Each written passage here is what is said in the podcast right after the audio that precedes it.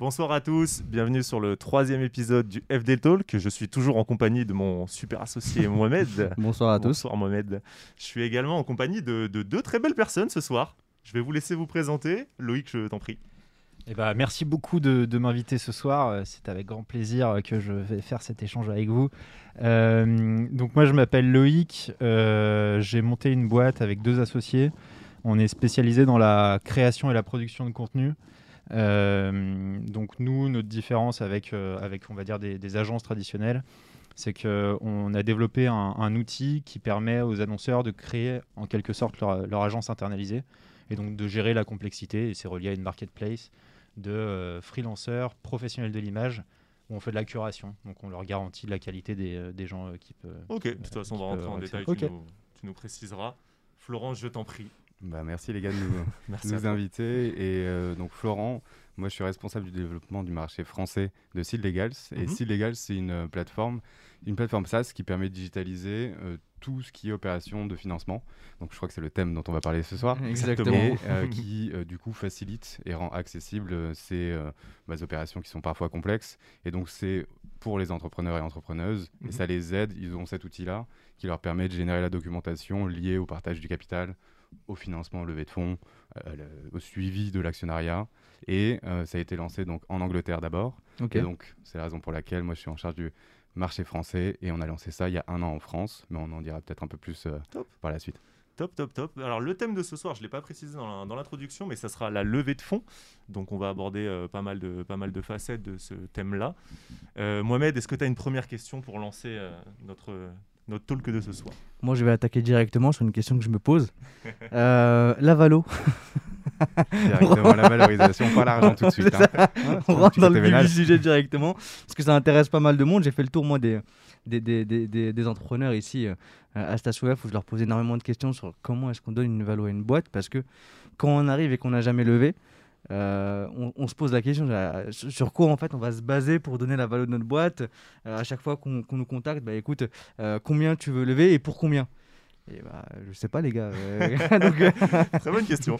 Co- comment est-ce que, bah, par exemple, Seed Legal, c'est- tu, tu aides les, les boîtes à, à avoir la valo co- Comment ça se passe Comment ça se fait et pourquoi ça se fait comme ça?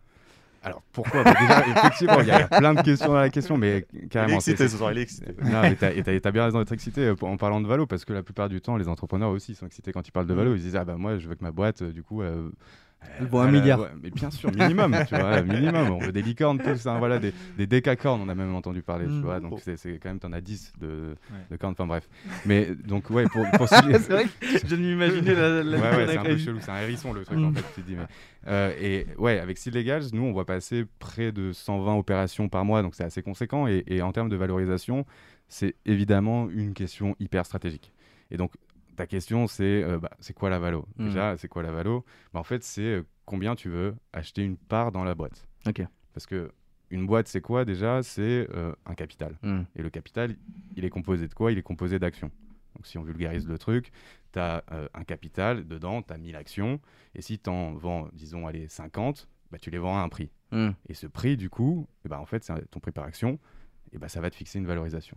Quand toi, tu vas te dire, OK, moi, je suis investisseur, je veux une part de ta boîte, ça veut dire quoi? Ça veut dire que, bah, en contrepartie, tu investis, et lui, il prend des actions. C'est ce qui s'est passé avec Loïc, il va, il va nous dire un peu aussi euh, Ah. un point de vue euh, Ah, vois, ah, plus concret que ce que je suis en train d'expliquer de manière théorique. Est-ce que tu es une, déta- une décacorne Ouais, euh, multi en devenir. On les voit pousser là. C'est- c'est- C'est pas du bois, mais je l'espère. Mais dis- dis-nous, par- par- que- comment est-ce que toi, déjà, est-ce que tu peux disclose, tu peux pas disclose, comment ça se passe euh? Ouais, ouais, bah moi, elle est, euh, elle est, elle est faite, euh, donc euh, je, peux, je peux en parler. Ok. Euh, moi, ça va être beaucoup moins technique, ça va être plus euh, des, des, Non, on va on dire veut, des, le- on veut le deux co- les deux côtés de toute façon. des, vous êtes en face de nous. des vécus. euh. Et c'est pareil, je me suis posé pas mal la question, euh, parce que bah, c'est ma c'était ma première levée de fonds. Euh, comment on valorise Où est-ce que je vais chercher des investisseurs Qui est-ce qu'il faut prendre Enfin voilà, il y a plein de questions que je me suis posées. Sur la question de la valorisation, moi, je- je- euh, j'ai levé avec des business angels. Du coup, euh, il y a des business angels avec qui j'ai commencé à. euh, Enfin, on a bien discuté. euh, ils m'a- ils m'accompagnaient dans, dans le projet. Et puis à un moment, on s'est dit, bah tiens, euh, ça peut être pertinent euh, que euh, on lève des fonds. Et du coup, euh, j'en ai, euh, j'en ai un petit peu discuté avec eux et on s'est mis d'accord au fur et à mesure sur une valo qui convenait euh, bah, qui convenaient à ces premiers business angels et qui ont été acceptés ensuite par les autres. Donc on, on a plutôt raisonné comme ça de notre côté parce que c'est vrai que quand, quand, on, enfin, quand on est une boîte qui est assez early, c'est difficile de dire on vaut euh, 2 millions. Euh, Ouais, bah. Bah, sur la base de quoi? Bah, c'est Tu ça, tu exactement ce Tu qu'en vois, fait, cette euh, bouteille, elle vaut 2 millions. Tu tu C'est vraiment Non. ça parce que on te dit, euh, bah, en fait, tu te projettes à 5, 6, 7 ans, euh, t'estimes le chiffre d'affaires que tu fais Exactement. À ce moment-là, et par rapport à chiffre d'affaires, bah, je t'achète tes actions par rapport à ça. ouais, c'est vrai. Ouais, la, la- la logique, mais c'est- intéressant ce que tu dis parce que c'est effectivement de la projection et, et comme Loïc a dit aussi, en fait, tu te mets d'accord. C'est une discussion. Et Mm. quand tu es une boîte, qui, une jeune boîte qui vient de se lancer, qui vient de se créer, bah, la, la logique, t'as pas de, de- de quantitatif, t'as pas Ouais, t'as d'exercice avant, t'as pas ouais. de chiffre d'affaires. Et c'est pour ça que ce que tu dis, euh, c'est hyper intéressant parce que tu te projettes. Et tu te projettes sur, bah oui, 5, 7 ans.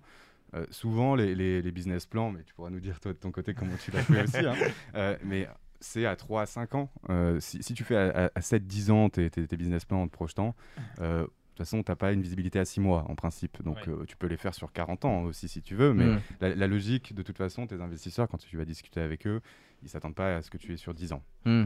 Et typiquement, des, des business angels, c'est intéressant aussi de préciser parce que quand tu fais des euh, levées de fonds où tu vas discuter ta valorisation, parce que c'est l'élément central aussi hein, de- d'une levée de fonds, et ben il y a une différence entre des business angels qui investissent au début, qui seront peut-être un peu moins regardants sur euh, ce qu'on appelle la due diligence, et en gros, ils vont aussi regarder d'un point de vue, ben voilà, c'est quoi euh, la boîte, sur quoi je vais investir, une analyse de marché, etc.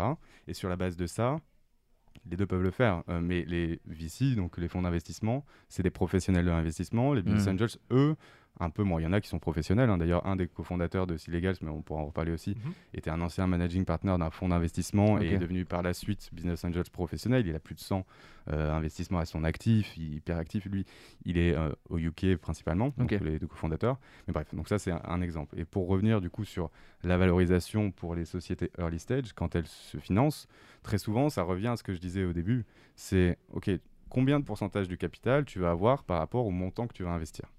Et ça, par une règle de 3, c'est très simple. Tu vas avoir ta valorisation qui va être fixée. Mm. Vous voulez un exemple chiffré Oui. Ouais, Ouais, euh, bien sûr, parce que, parce que tu, tu le dis comme ça, mais, euh, mais justement, moi, en fait, j'étais en train de regarder un peu, je me disais, ok, est-ce qu'il faut lever, pas lever, tu commences à te Ça, c'est une documenter. autre question, ouais. Ouais, mais tu vois, on- quand, on commence à regarder, il y a de tout et n'importe quoi sur, euh, sur Internet. Ah ouais, comme sur Euh, tout sujet, je pense. Oui, oui, Ouais. mais, ouais, mais. Et du coup, en fait, tu vois que par exemple, pour un produit SaaS, il, faut, il y a tel multiplicateur, ah, mais en fait, non, il y a tel. Exactement, ouais. Il y a tous ces trucs-là qui rentrent en jeu. Et t'as vite fait de te perdre, en fait. T'as vite fait de te perdre et peut-être de prendre la mauvaise méthode euh, de Valo et de te retrouver devant un mec qui dit, mais en fait, t'es con ou quoi? T'es- de, quoi tu me parles? Euh, C'est pas du tout comme ça qu'on fait. Ta Valo, elle est sur. Bref, c'est. Surévalué par rapport au marché, parce que c'est ça aussi, tu as du référentiel. En fait, en fait tu as, plusieurs mé- méthodologies euh, euh, pour appliquer une valorisation, sachant que pour les boîtes early stage, comme on s'est dit, c'est vraiment sous cette règle de 3 qui est je mets 100 000 euros Hmm. pour avoir 10% du capital. On va tomber sur les exercices. Et donc, Oui, si tu veux, tu vois, tes 10%, 10 du capital que moi je vais avoir parce que j'investis 100 000 euros dans votre boîte, en French Doers. Mhm. Je mets 100 000 balles. Je, je- je- je les ai, c'est top. beaucoup. hein, Très voilà, on est- généreux. on est- Franchement, on est merci beaucoup. ce. C'est la valise qu'il y a là-bas. Ah, c'était donc ça, putain. Ok, d'accord, elle est bien hein. Pas mal. Justement, j'ai, m'en garde du corps. et, et donc, pour, pour revenir à l'exemple, en gros, ça veut dire que 10% du capital vaut 100 000 euros. Hmm. Et donc, pour faire 100% du capital, ça fait combien? Bah, Tu fais 1 x 10, Hmm. 10 x 10, 100. Donc, ça veut dire qu'elle vaut combien la boîte? Bah, Si 10% vaut 100 000, bah, tu fais 10 fois 100 000. Hmm. Donc, elle vaut 1 million en valorisation pré-monnaie. Ah, parce qu'il y a pré-monnaie, post-monnaie. Voilà, tu vois, je, je mets des petits Ouais, trucs comme pour- ça. pour en parler juste petites après, petites bien sûr. Ouais, de toute façon, on est Ok. là pour un petit moment, donc on Ouais, va en discuter. bien hein, sûr. ouais, carrément. Donc c'est ça la logique pour les boîtes early stage. Et après, pour les boîtes un peu plus matures qui l'ont. Qui- Je me permets de te couper, mais est-ce qu'on peut rappeler le, le terme early stage pour vous? Peut-être pour légal, ce sera peut-être. Ah ou oui, parce que c'est vrai qu'il y a early stage, pré-seed, Ouais. seed, tous ces trucs-là, c'est.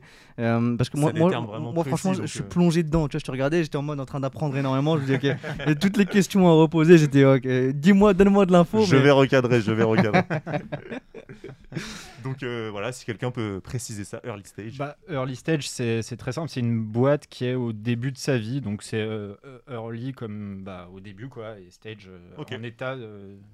Euh, Donc produit début. lancé, pas lancé Produit lancé. Bah, tu vois, sou- souvent, il y, a- il y ce. On a les deux, c'est pour ça. que C'est je ça, pose, tu euh, vois, ils disent, ouais, moi, je suis un investisseur euh, très early stage, mais ils te demandent quand même 5K de MRR. Oui, bah, Donc, euh, c'est- c'est quoi qui définit en fait le, le early stage? Ah, c'est- sais sur, la partie, enfin, quand on dit stage, de toute façon, euh, on va pas faire un cours d'anglais, mais oui, c'est Oui. des étapes. Mhm. Et ça permet d'avoir des, des repères. Après, euh, une fois qu'on a ces repères, c'est justement pour aider à savoir où tu te situes par rapport au développement, toi, de ton projet et de ta boîte. Donc, C'est intéressant. euh, après, toi, tu nous racontes aussi, Loïc, que je fais comme vous, tu vois, je pose des questions. Non, mais, non, mais v- vraiment, parce que en fait, tu as, ces phases d'idéation et comment tu arrives à, monter un projet. Parce que avant de, de- de rejoindre Sillegals euh, a- avec Félix, justement, on avait développé, et un troisième associé, une boîte et on avait créé cette boîte. Et nous, on, on- on était justement en phase qu'on peut appeler d'idéation, où tu réfléchis, euh, tu lances, tu commences à faire un petit peu de revenus. Bien sûr. Mais nous, la logique. Equity. Exactement. Ouais. Exactement. On, on fait genre on est informé, mais il y a LinkedIn sous, sous les yeux. Je vois l'ordinateur. Et, et- et et cette boîte-là, pour, pour vous donner un exemple, c'est euh, en gros, tu commences à faire des trucs qui ne scalent pas du tout, avec un objectif derrière. Et c'est pour ça que toi, ton exemple est, est- est top là-dessus, hein, parce que c'est des, des choses qui ne sont pas forcément scalables, mais tu y rajoutes une, une- une touche bah, de, de, de marketplace et qui permet de sca- scaler le truc. Et en gros, l'idée, c'est quoi? C'est que bah, tu fais euh, ces, ces- ces projets-là, tu as cette phase d'idéation, tu commences à générer peut-être un petit peu de revenus. C'est pour ça les 5 cas de MRR, bah, les investisseurs ils te demanderont toujours que tu gagnes de l'argent. hein, ça, c'est clair. Et MRR d'ailleurs qui est monthly recurring revenue. hein, Voilà, le tous les mois, tu fais 5000 euros là, dans Mm. ton exemple. Donc pour revenir à, à- à ce que je disais, ça veut dire quoi? Ça veut dire que tu as ces différentes étapes et phase d'idéation, tu réfléchis à ton projet, tu te lances un peu, tu commences à avoir ton, ton, ton MVP, tu, tu nous diras ce que, ce que- ce Minimum viable product. Exactement. Et en fait, tu commences à générer tes premiers revenus. Et après, là, bah, tu as envie de passer à une autre étape Hmm. et à une autre stage. Et donc là, tu as peut-être un besoin de financement pour te lancer un peu plus et parce que tu as déjà eu une première traction, donc tu as eu des personnes qui sont intéressées par ce que tu proposes et aux problèmes que tu bah, résous. Et donc ça, une fois que tu as passé ces étapes, on parle de pré-seed, c'est ton premier tour de financement. Quand on parle de seed ensuite, c'est un autre tour de financement qui va suivre le précédent. Et généralement avec des profils d'investisseurs qui peuvent évoluer aussi. Tu as des professionnels d'investissement dont on parlait, C'est plus c'est pour ça gros. que- euh, Exactement. Et, c'est pour ça que tu as des fonds d'investissement qui sont spécialisés dans du early stage, pré-seed, pas tellement, mais tu en as quelques-uns, seed, où c'est opportuniste, et après série A, série B. Ça, ça veut dire quoi? Bah, En fait, c'est en fonction de la maturité et des différentes étapes de financement. Donc, tu as levé une fois, deux fois, trois fois. Donc, tu as levé pré-seed, seed, A, Mhm. B, C, D. Ok. Tu fais tout Mhm. l'alphabet si Ok. tu veux. Jusqu'à se devenir une décacorne. Merci pour ce récap. Et après les founders qui série Z, il y en a pas beaucoup, mais je pense que tu es Ouais. à 0,0000. Bah, au, au bout d'un au bout d'un moment, faut que tu sois quelque part à force faire de l'argent. Ouais, arrêter d'enlever. hein. Ceux, ceux qui ont investi en pré-seed derrière, ils se disent bon, bah, moi, ça fait 15 ans que je suis là. euh, il faut peut-être que je moment, fasse. je ouais. monétise un petit peu. Mm. Et comment tu monétises, c'est aussi, je pense, intéressant. mais- d'ailleurs, le- Loïc, to- toi, quand tu es, à- quand t'es allé approcher des, euh, business angels, tu vois, tu es allé les approcher avec une. Déjà, comment il se fait le contact? Est-ce que. euh, parce que ce qu'on peut entendre souvent, c'est euh, d'envoyer des updates euh, régulièrement. Toi, comment tu as fait pour, pour rentrer en contact avec ces business angels-là? Qu'est-ce que tu leur as dit en premier? Est-ce que tu as envoyé des updates? T'as pas envoyé d'updates? Qu'est-ce que tu as fait? Alors, juste, Beaucoup de juste avant questions, hein. répondre à ça, je vais même m'en poser une propre. C'est euh, juste un, un point euh, qui me semble important aussi à, à- à signaler, euh, c'est euh, la levée de fonds n'est pas une fin en soi non plus. Hmm. Euh, on a beaucoup tendance à dire je suis en early stage, après je vais faire un seed, après je vais faire une série A, après je vais faire une série B. Mais il faut quand même que ça ait du sens parce que lever pour lever, c'est pas forcément utile. Et il y a Mm. plein de boîtes qui font de l'autofinancement et, et, qui a- et qui marchent très bien. Et, et- et- et j'ai envie de dire pour les entrepreneurs, c'est encore mieux parce qu'ils gardent leur capital. Mm. Donc, ils sont, voilà, sûr, ils sont, Leur ils sont- indépendance, leur euh, indépendance. On en a reçu un dans le premier épisode de French Wars, Guillaume Houbèche de l'Emlist. Et Il est en train de voir pour une levée peut-être. Ouais, il est en train de lever en plus. Donc Guillaume, t'as as niqué notre truc. Merci beaucoup. Voilà. Mais bon, en tout c'est cas, la voilà. question que c'est- tu posais, hein, pourquoi tu vas lever des fonds. ouais. Mm. Et c'est hyper important, et bah, on, pourra, on pourra en reparler après pour répondre à ta question sur euh, comment est-ce que je suis rentré en contact. Bah, Bah, là, du coup, franchement, si tu peux même annoncer avant pourquoi tu t'es Ouais. euh, déterminé alors, euh, nous, on a des enjeux, euh, des enjeux de produits tech, et euh, euh, on, est, on est arrivé à un stade où euh, on commençait à générer de l'argent, on commençait à avoir des beaux clients. Euh, on, on a fait un peu ce MVP euh, dont, on- dont, dont- dont on parlait tout à l'heure, Mhm. qui consiste en fait à c'est du fake it until you make it. Euh, Mm. tu- on utilise des logiciels qui permettent d'automatiser des choses, mais voilà, c'est vraiment du bricolage. Mhm. C'est euh, des logiciels qui coûtent euh, 20 euros par-ci, 30 euros par-là, que tu bricoles et au final, ça a l'air d'être un, un vrai produit. Des hackers, des trucs. ça te Mm. permet d'essayer des, des choses et ça te permet de convertir même des clients. Mm. Euh, et en fait, à partir d'un moment, bah, on, on- nous, on avait besoin de structurer l'équipe pour justement structurer le produit, augmenter Mm. nos sales, aller plus vite. Ça, c'est c'est une notion qui était assez importante chez nous aussi. C'est euh, l'idée que bah, si on a des moyens, bah, on va pouvoir embaucher et du coup, on va pouvoir aller plus vite sur, euh, sur un ensemble de, de- de sujets, euh, dont euh, la tech, les ops et, et, et les sales. Donc, c'est pour ça que nous, on, a, on s'est dit à un moment, bah, on pense qu'on a trouvé notre marché, donc on, a, on arrive à avoir des clients, on arrive à, à créer de la valeur pour des clients.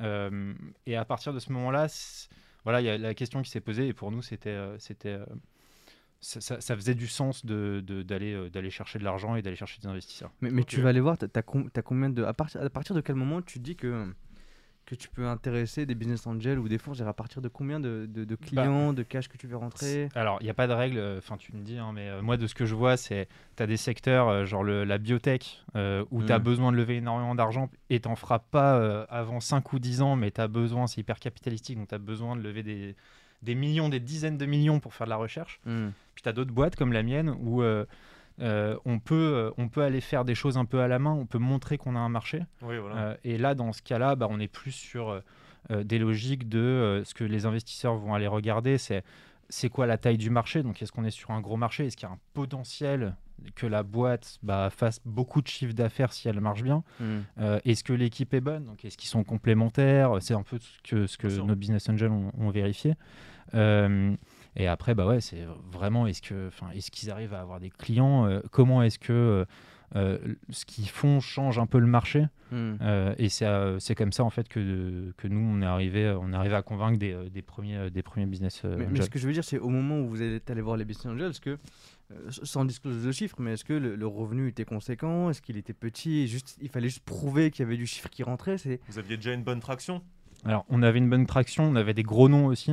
Ok, d'accord. Hmm. Euh, et euh, après pour moi à l'époque les chiffres me semblaient colossaux. Après c'est rien par rapport à voilà.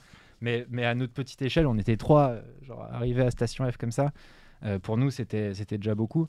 Euh, après, euh, y a pas- y a- j'ai l'impression qu'il n'y a pas de règle. Enfin, Mm. il y a des gens qui arrivent à lever euh, bien plus que nous euh, et, qui, et qui lèvent sur, sur un deck. Euh, Ça, faut de l'XP, je pense. Oui, si on reprend le, par exemple le fondateur de Swile, bon, il a revendu titres avant, il arrive, il débarque avec un deck, on lui donne 2 millions, ok. Euh, ça, ça, à la limite, je peux comprendre. Ah ouais, mais Il avait un beau légitimité. background, ouais. c'est ça, tu vois. C'est exactement légitime. ça. ouais. Et c'est là, en fait, pourquoi lui, il va pouvoir lever sur un, sur un deck et pas toi Tu vois, en tant que pri- prime entrepreneur? Bah, parce que, effectivement, tu as l'expérience. Hmm. Mais tu as l'expérience, euh, ça, ça veut dire tu as aussi un réseau. Ouais, tu as un ouais, réseau bah, sûr, qui est celui, en fait, bah, tu as déjà fait l'exercice de lever des fonds, d'aller voir des business angels. Tu vois, euh, de- demain, tu arrives à, à revendre Maram, tu vois, un milliard, parce qu'on était parti dans ce délire. Ok, Mm. super. Mais, Des cas, des c'est vrai, c'est des cas, c'est vrai qu'on dit. mais, mais en, gros, la logique, c'est derrière, tu, tu as toute cette expérience, ce réseau et des personnes qui se disent, ben, déjà, tu as fait tes preuves. Donc, moi, je vais, je vais croire en toi. Et en plus, euh, si le marché, sur la base de ce que tu peux montrer dans ton pitch deck, qui est en gros tes présentations et tes différentes slides, euh, qui, euh, comme Loïc disait, bah, permet d'expliquer, OK, moi, je résous telle problématique, tel marché, je l'adresse. Voilà, euh, du coup, la concurrence euh, qui se situe. Quelle est la différence que je propose vis-à-vis de cette concurrence Voilà combien, euh, bah, des- voilà l'équipe aussi, la Mm. complémentarité bien sûr. Euh, S'il y a que des personnes qui sont euh, bah, juste en, en marketing sales et on n'a pas de tech, alors Ouais. on veut faire une boîte SaaS. euh, bah, D'ailleurs, ouais. excuse-moi de te couper, mais ils t'ont posé quoi comme question sur l'équipe? Ils, sont partis faire un background check, ils sont... qu'est-ce qu'ils ont fait euh, concrètement? Parce que si des business angels le font, oh, oh, les VC, Ouais. Ah, ah, je, je- attends, je me repermets en même On- temps, mais on il y avait un lien du coup. euh, vous avez, vous, il est pas, vous- t'es passé par les sites légaux pour du coup. euh, euh, non, on n'était les pas con- encore. On était Ouais, avait pas encore ce lien. Malheureusement, on je les connaissait pas connaissais pas encore. Exactement. Ok. Euh, mais je recommande totalement. J'ai vraiment des très très bons échos sur Site Legals. Euh, Il y a un lien dans la description. il y a un lien. Pardon, excuse-moi. il n'y a, a pas de code promo Pour avec la- pour par contre, on est désolé. Faites la promo, les gars. Moi, je, je- je suis ravi. hein. Suis, euh, parfait, m'étonnes.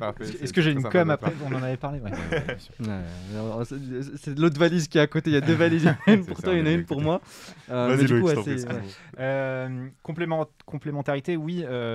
En fait, ce que, ce que les investisseurs vont aller regarder, c'est est-ce que euh, là, on construit un produit tech Déjà, est-ce qu'il y a un associé qui gère la tech? Est-ce Mm. que- Ou est-ce que c'est une boîte qui passe par euh, une société qui externalise? Ouais. Est-ce Mm. est-ce qu'on est, est-ce qu'on- est-ce qu'on a la, la maîtrise en, en interne? Est-ce qu'il y a quelqu'un qui tient la route? Est-ce qu'il y a quelqu'un qui tient la route sur les sales? Est-ce qu'il y a quelqu'un qui tient la route sur euh, éventuellement les OP comme chez nous Nous, on est trois. Euh, et du coup, à partir de là, euh, bah, ils, vont, euh, ils vont poser des questions, ils vont dire, et du coup, c'est quoi, effectivement, c'est quoi le background, ou c'est quoi ses compétences, etc. Et, et ça rassure énormément parce que c'est un peu, quand tu es tout débutant, ton premier et quasiment ton seul asset, c'est bah, c'est ce que c'est l'équipe, c'est ce que vous faites. Et, et, et du coup, moi, je pense que c'est le premier truc que des business angels vont regarder. Hmm. Une Ouais. personne toute seule, même si j'aime pas dire ça, parce qu'il y a des gens qui sont tout seuls et qui arrivent très bien, mais je trouve qu'ils ont moins de chances de- d'arriver à convaincre des gens. Hmm, D'accord. les, les- les thèses, pour compléter ça, les thèses d'investissement, c'est-à-dire les critères sur lesquels se basent euh, les principaux critères les investisseurs pour investir. Bah, très souvent, eux, ça revient à ce qu'on se dit là, c'est euh, on veut une équipe complémentaire. Hmm. Une équipe complémentaire. Et quand on dit bah, une personne seule qui lance le projet, un solo euh, fondeur ou une solo fondeur, Mhm. effectivement, c'est soit c'est une personne qui veut vraiment initier le projet, mais après, de toute façon, elle aura besoin de, de, de- de s'entourer. Parce que c'est un sport d'équipe, hein, faut pas, faut- Hmm. pas faut se voiler la face, quoi. Euh, C'est c'est- c'est obligé, obligé d'avoir cette équipe. euh, et et d'où l'importance de bien s'entourer avec des personnes qui ont cette complémentarité. Et ben, au départ, c'est forcément entre les fondateurs et l'équipe fondatrice. Hmm. Et c'est ce que recherchent les, les, les BA euh, carrément. Donc là, il y avait de la tech du coup chez vous, il y avait quelqu'un qui faisait de la tech et ça a rassuré. euh, Ça rassure. euh, donc moi j'ai un associé, euh, Joran, qui est notre, notre CTO. Euh, lui, il rassure beaucoup parce qu'il a, il a 10 ans de plus aussi, donc il a, il a Mm. une sacrée expérience en, en tech. Il a bossé dans des grands groupes, il a dirigé des DSI. Enfin, Ah oui, top. il est, il est, euh, il est. C'est est un gros bébé, Il est quoi. solide, Voilà, il est solide, on peut le dire. Il est solide. Et, et Si pour, tu nous entends. Ouais, c'est ça. Salut Joran. Euh, et, euh, et Laurine, euh, elle, elle, alors pour la petite anecdote, c'est ma sœur aussi. Donc euh, c'est. Euh, Donc, t'as euh, tenté le coup de, de monter une boîte en, en famille. Bon, Et- ça, c'est pas le sujet, mais c'est ultra intéressant aussi de d'avoir un point de vue C'est un dessus. autre- C'est un autre Ouais, thème. euh, monter une boîte en famille. Ça, on va le lancer ce thème-là. Vous reviendrez. avec plaisir. Et du coup, voilà, Laurine avait euh, les compétences qui sont plutôt euh, métiers, donc sur vraiment euh, de la prod. Hmm. Euh, et puis moi, j'avais les compétences qui étaient plutôt euh, commerciales et finances. Et du coup, ça fait un, un beau trio parce que ça a du sens. Ah, complètement. Euh, voilà, et je pense que ça nous a beaucoup aidé euh, dans euh, bah, non seul, déjà à rentrer en contact avec des business angels et ensuite à ce qu'ils nous écoutent et ensuite euh, Ouais, pour les rassurer. Voilà. pour, bah, pour moi c'est euh, enfin de, de ce que j'en vois c'est euh, s'il n'y a pas l'équipe il n'y a pas de sujet quoi Enfin, Mm. il y a pas ils vont pas on parle pas quoi Tu confirmes, Florent? Je confirme. Je mais, mais dans le premier email que tu leur envoies, il y a quoi qu'est- Qu'est-ce qu'il y a dedans en fait? Déjà, comment est-ce que tu les sélectionnes? Euh, T'es passé par une plateforme T'es passé par quelque chose Comment est-ce que tu trouves tes business angels? Alors, euh, ça, ça- il y, a une- il y a une question sous-jacente là-dedans, c'est euh, le fait d'être accompagné. Et ça, Station F, c'est vachement bien. Donc euh, Mm. ça, j'incite vraiment aussi s'il y, a- s'il y a des gens qui veulent monter des, des projets, c'est bien de commencer un peu tout seul, mais rapidement, si on peut se faire accompagner, c'est encore mieux. Et justement, être dans un endroit comme, euh, bah, comme ici, euh, ça permet d'avoir des, Des infos des accès à des réseaux aussi Mm, euh, ouais. et, et, et- et de, de commencer à échanger de manière plus facile avec des business angels. Et moi, c'est comme ça que, que- que j'ai eu la, la première personne. Euh, C'était bah, via Station F. euh, en, euh, en rencontre, rencontre informelle. Euh, et voilà, et puis on a commencé à discuter. Et, et à partir de là, bah, il m'a présenté une- à une autre personne, et puis ça a fait un peu boule de neige. Et, c'est comme ça que, à la fin, on s'est retrouvé avec ouais. 11 business angels. Ça, on l'observe souvent. hein, quand il y, a- il y a un business angel qui est intéressé par, par le projet, souvent, lui, bah, il connaît d'autres personnes euh, et, et c'est pas trop des loups solitaires. Enfin, tout le monde connaît à son propre réseau. Et en fait, effectivement, ce que, ce que tu dis est très juste. Euh, et, après, sur, l'approche, euh, ce, que, je recommande, mais c'est hyper intéressant d'avoir toi bah, le vécu comme tu l'as fait d'avoir effectivement des structures qui t'accompagnent, c'est top. Et, sinon, il y a, y d'autres entrepreneurs avec qui on a pu bosser et qui posaient cette question parce que c'est forcément, c'est ok, moi j'ai peut-être pas le réseau parce que j'ai pas le track record, j'ai pas monté déjà une boîte, j'ai pas déjà mon réseau d'investisseurs de VC que je peux aller voir, avec qui j'ai gardé de bons contacts. Donc comment je fais? Bah, Comment tu fais? En fait, euh, il y a pas mal de plateformes qui te permettent de potentiellement aller trouver euh, des business angels. Il y a, y y des boîtes qui proposent ce- ces, ces modèles-là de mise en relation. Il y a des leveurs de fonds. Euh, Il y en a un peu moins au UK. C'est une approche un peu française, les leveurs de fonds, contrairement au UK. Ça, bon, je, je l'ai appris aussi en, en rejoignant Site Légal, ça, sur l'approche comparative. Mais, mais c'est intéressant de voir aussi ce mindset et en termes de culture. Mais bref, tout ça pour dire, moi, ce que, ce que je recommande souvent, c'est un peu une logique sales. Tu as un pipe et tu as des gens qui peuvent se dire, D'accord. en fait, je vais y aller en mode vraiment bourrin. Prospection. euh, prospection et- relance, et, en fait vraiment t'as ton c'est ton pipe donc la logique euh, euh, sales c'est une belle analogie pour euh, se dire ok comment tu vas faire? Parce que tu vas envoyer des emails donc comment tu, tu les contactes en premier? Si tu n'as pas ce réseau, si tu n'as pas l'infrastructure qui te permet d'avoir des personnes que tu vas rencontrer, qui tu vas pitcher et convaincre bah, sur euh, oui, tu peux investir et, et c'est une bonne idée d'investir dans, dans, mon projet, et ben, tu vas envoyer ce premier email qu'on nous dit souvent euh, cold email, euh, tu vois, cold emailing. Mais on met quoi dedans? Et bien justement, tu mets quoi dedans? Et, et, là, en fait, là, mais c'est très intéressant parce qu'il y, y, a plein de, bah, par exemple, euh, Jean de la Robe-Rochard de, de, Kima Ventures. Lui, il, a beaucoup parlé aussi sur comment pour les contacter. Il y a beaucoup de contenus de Family aussi, on avait fait. Nous, si les gars, bien sûr, on en fait aussi, hein, et c'est pour ça qu'on est là ce soir, on est très content de le faire. Et en gros, l'idée, c'est, bah, tu mets quoi dedans? Ils en reçoivent tout le temps des, des, sollicitations. Donc là, je parle plutôt pour des VC, aussi des professionnels. Eux, c'est leur métier. Mais des business angels aussi potentiellement. Et donc en fait l'idée c'est d'accrocher. Donc tu as une première phrase d'accroche. Si tu envoies un pavé avec toute ton analyse du marché et tout, autant te dire que ton, ton mail, il n'y aura jamais de mmh. réponse. Mmh. Donc c'est vraiment l'idée. Et pareil pour du sales. Ouais, bien sûr. Quand on veut, nous, envoyer des emails pour convaincre des, euh, bah, des, des, boîtes sur bah, oui, on peut t'apporter quelque chose avec Silegal et on, on va t'aider à pouvoir lever des fonds, partager ton capital. Bah, c'est quelques lignes où tu définis toi la proposition de valeur et en gros, c'est un peu cette même logique qu'il faut avoir et pas faire un, pavé. Tu vois, c'est vraiment te dire euh, voilà euh, ce que je cherche. Je sais que tu investis dans tel secteur. En plus, tu arrives à préqualifier. C'est un peu mieux. Tu as plusieurs approches. Hein. Tu peux y aller en mode bourrin. Tu prends une liste et tu fais euh, on envoie à tout le monde. Ça comme une prospection ah, la prospection commerciale. C'est prospection commerciale pure. On peut le voir comme ça et je pense que ça permet de, de, se donner une idée sur ok, on n'a pas encore une fois ce, ce, réseau. Mais c'est quoi le, call to action qu'on met dedans dans le mail en fait? Bah, Le call to action, c'est tu cherches, tu cherches quoi? Investir. De l'argent, mais ce que je c'est que le, oui, mais on lui dit quoi? On lui dit est-ce que tu veux investir? euh, Voilà, ouais, c'est quoi? En fait, c'est pas euh, moi, j'aimerais que tu investisses. Ouais, voilà, ouais, t'as pas 100 000 euros à, me donner là. Euh, moi, voici mon RIB. Voilà, ok. Bon, si le RIB de la société, ce serait mieux quand même. Mais euh, le mien directement. Ouais, voilà. Après, 3 millions. Exactement. Mais euh, qu'est-ce que tu mets dans call to action? Donc, tu lui demandes quoi? Bah, En fait, tu lui demandes, tu veux décrocher un rendez-vous. Hmm.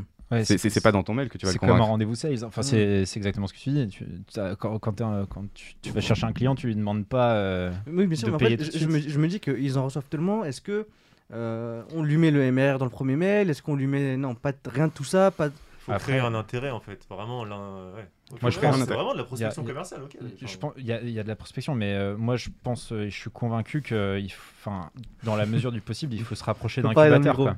tu fais un incubateur, il y en a plein, il y a plein de structures qui accompagnent les jeunes entrepreneurs partout en France, et ça, ça t'ouvre à des business angels derrière parce que voilà et tu peux avoir les premières connexions. Hmm. parce que c'est vrai et c'est comme c'est comme la prospection commerciale. Si tu peux avoir accès à des gens bah profites-en et du coup donne-toi les moyens d'avoir accès à ces gens.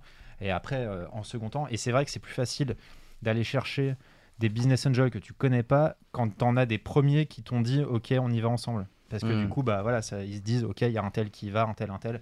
Et là, tu passes sur. Euh, et, ce dont on n'a pas parlé aussi, c'est bah, les premiers business angels euh, qu'on peut avoir aussi, c'est ce qu'on appelle souvent friends and family. C'est la famille, c'est le premier réseau. C'est voilà, quand on nous tous, on, a, on connaît des personnes. On connaît des personnes. Après, tout le monde n'a pas euh, la, chance d'avoir un réseau de personnes qui ont un patrimoine permettant d'investir même 10 000 euros. C'est conséquent quand même. Enfin, moi, je, donne un exemple justement avec Equity, donc la boîte dont, dont, je parlais tout à l'heure bah, venait un moment où effectivement nous on n'avait pas la complémentarité euh, bah, de, de, de, l'équipe de Loïc on, l'avait pas on n'avait pas euh, on n'avait pas Joran on n'avait pas Laurine nous on avait juste deux euh, associés mais on n'avait pas de tech et on voulait mmh. faire quand même une boîte tech compliqué, hein. du ah coup, il, te, manque ça. Donc, l'idée, c'était soit tu pouvais lever des fonds, mais sur la base de quoi? Donc, ça, c'était déjà une première problématique.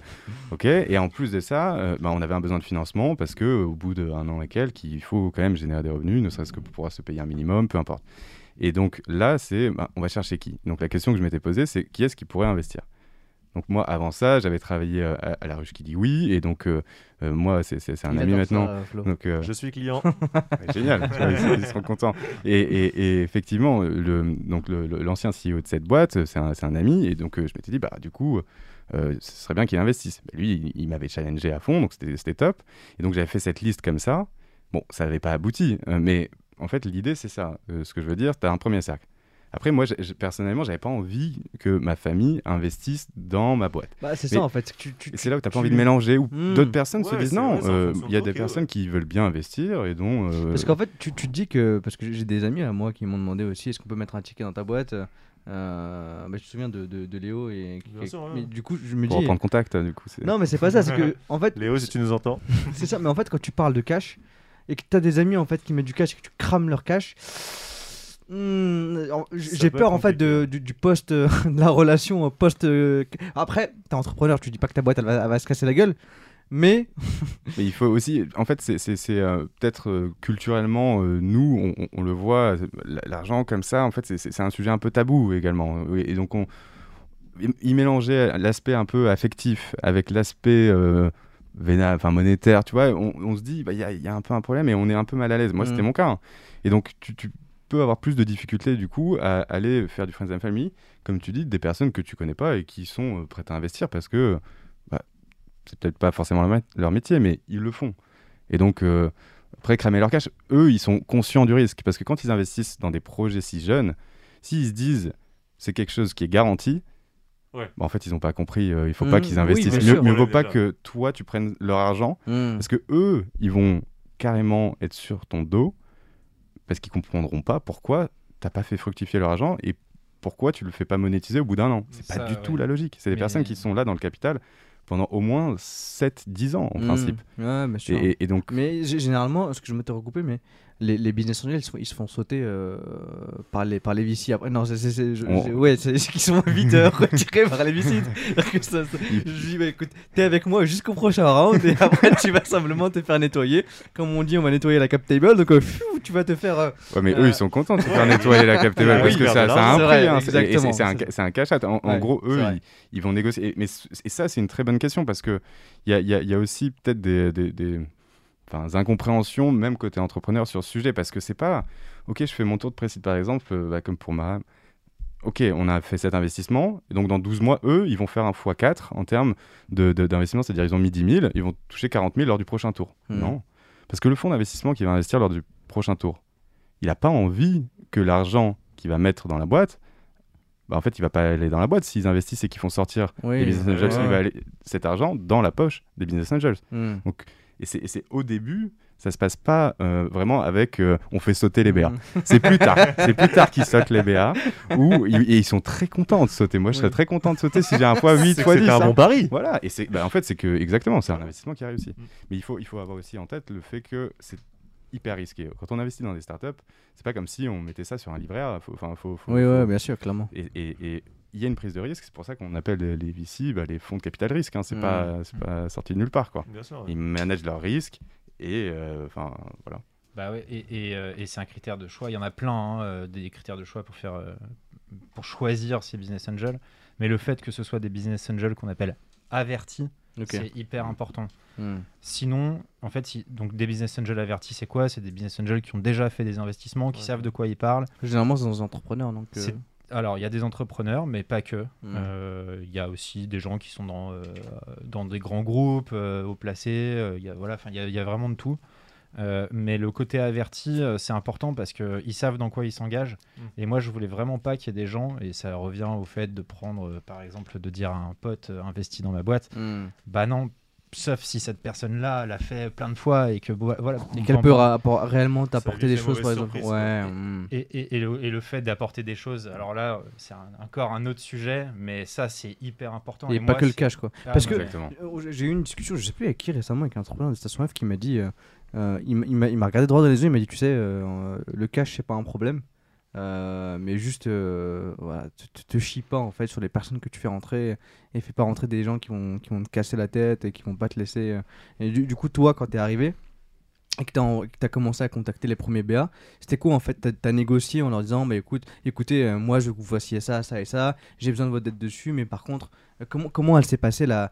Bah, Je sais pas en fait, la négociation sur, le, sur, ce qui, sur quoi ils vont ils vont t'aider, sur quoi ils vont jouer, sur quoi tu vas pas les laisser jouer. Ouais, c'est est-ce que tu cherches la valeur? En gros, est-ce que tu sais quelle valeur il va t'apporter ou c'est lui qui vient vers toi qui te dit écoute, moi je peux t'apporter ça, ça, ça, ça. Qu'est-ce que tu décides aussi avec lui euh C'est un échange. Euh, moi, j'en ai 11, donc ça fait, ça fait du monde. beaucoup.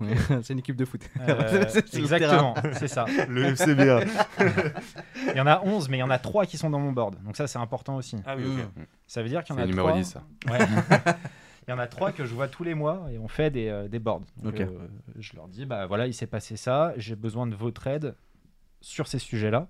Et après, il y a les huit autres à qui j'envoie des reportings. Donc, ils reçoivent de ma part un mail en fin de mois pour leur dire on a fait ci, on a fait ça, on en est là.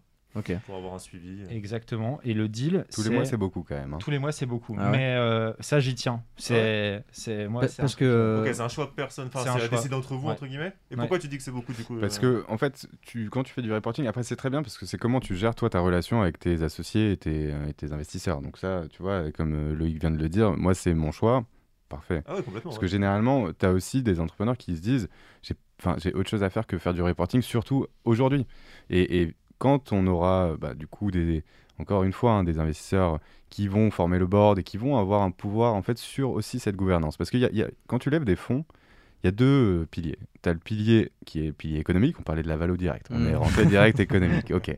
Mais tu as aussi tout l'aspect stratégique et gouvernance. Ouais. Et donc, et c'est là ce dont on parle, et dont parle Lo- Loïc, c'est le board. Bah, le board, lui, il va se poser plein de questions. Il va, du coup, euh, challenger un peu sur les chiffres, sur les objectifs. euh, je pense qu'il peut dire plein de choses là-dessus. euh, hmm. et, et- et donc, euh, c'est aussi des décisions stratégiques qui doivent être soumises au préalable à ce board. Donc, toi, en tant que président de la boîte, tu es le CEO, tu peux dire bah ouais, moi, je vais décider, euh, c'est moi qui gère. Et oui, c'est toi qui gères, c'est toi qui fais l'opérationnel, c'est toi qui définis la stratégie. Mais cette stratégie en commun avec le board. Et c'est heureusement que tu n'as pas les 11 dans le board. Ouais, tu bah et c'est bah ça oui, aussi que tu es obligé de sélectionner certains. Mais comment tu fais cette sélection en fait? Comment tu comment et, et déjà est-ce que les business angels qui sont pas dans le board le prennent mal ou pas? C'est-à-dire qu'en fait comment euh, ça, ça- ça- ça s'est fait comment euh? Moi, ça s'est fait assez naturellement. euh, en fait, avec euh, tous mes business angels, on a eu euh, des discussions. Euh, Déjà, déjà on t'a même pas demandé c'est quoi le montant de la levée on a levé 700 000 euros. Ok. Et, euh, et c'est. En fait, c'était vraiment des discussions. Donc, euh, ça a été des discussions d'abord pour fixer effectivement une valo, donc avec les premiers. Ok. euh, du coup, on cherche tel montant. Ok. Moi, je trouve que c'est, euh, c'est, euh, ça serait plus juste de viser tel montant. Et tu Euh, leur as envoyé le BP, ils ont vu le BP. On avait un BP, on avait un deck, on avait des BP prévisions. business plan d'ailleurs. BP business plan. voilà, où, où- où là, c'est, il faut faire un truc qui est bien carré parce que euh, Ça rassure. voilà, et puis, c'est- euh, oui, bien c'est sûr. important.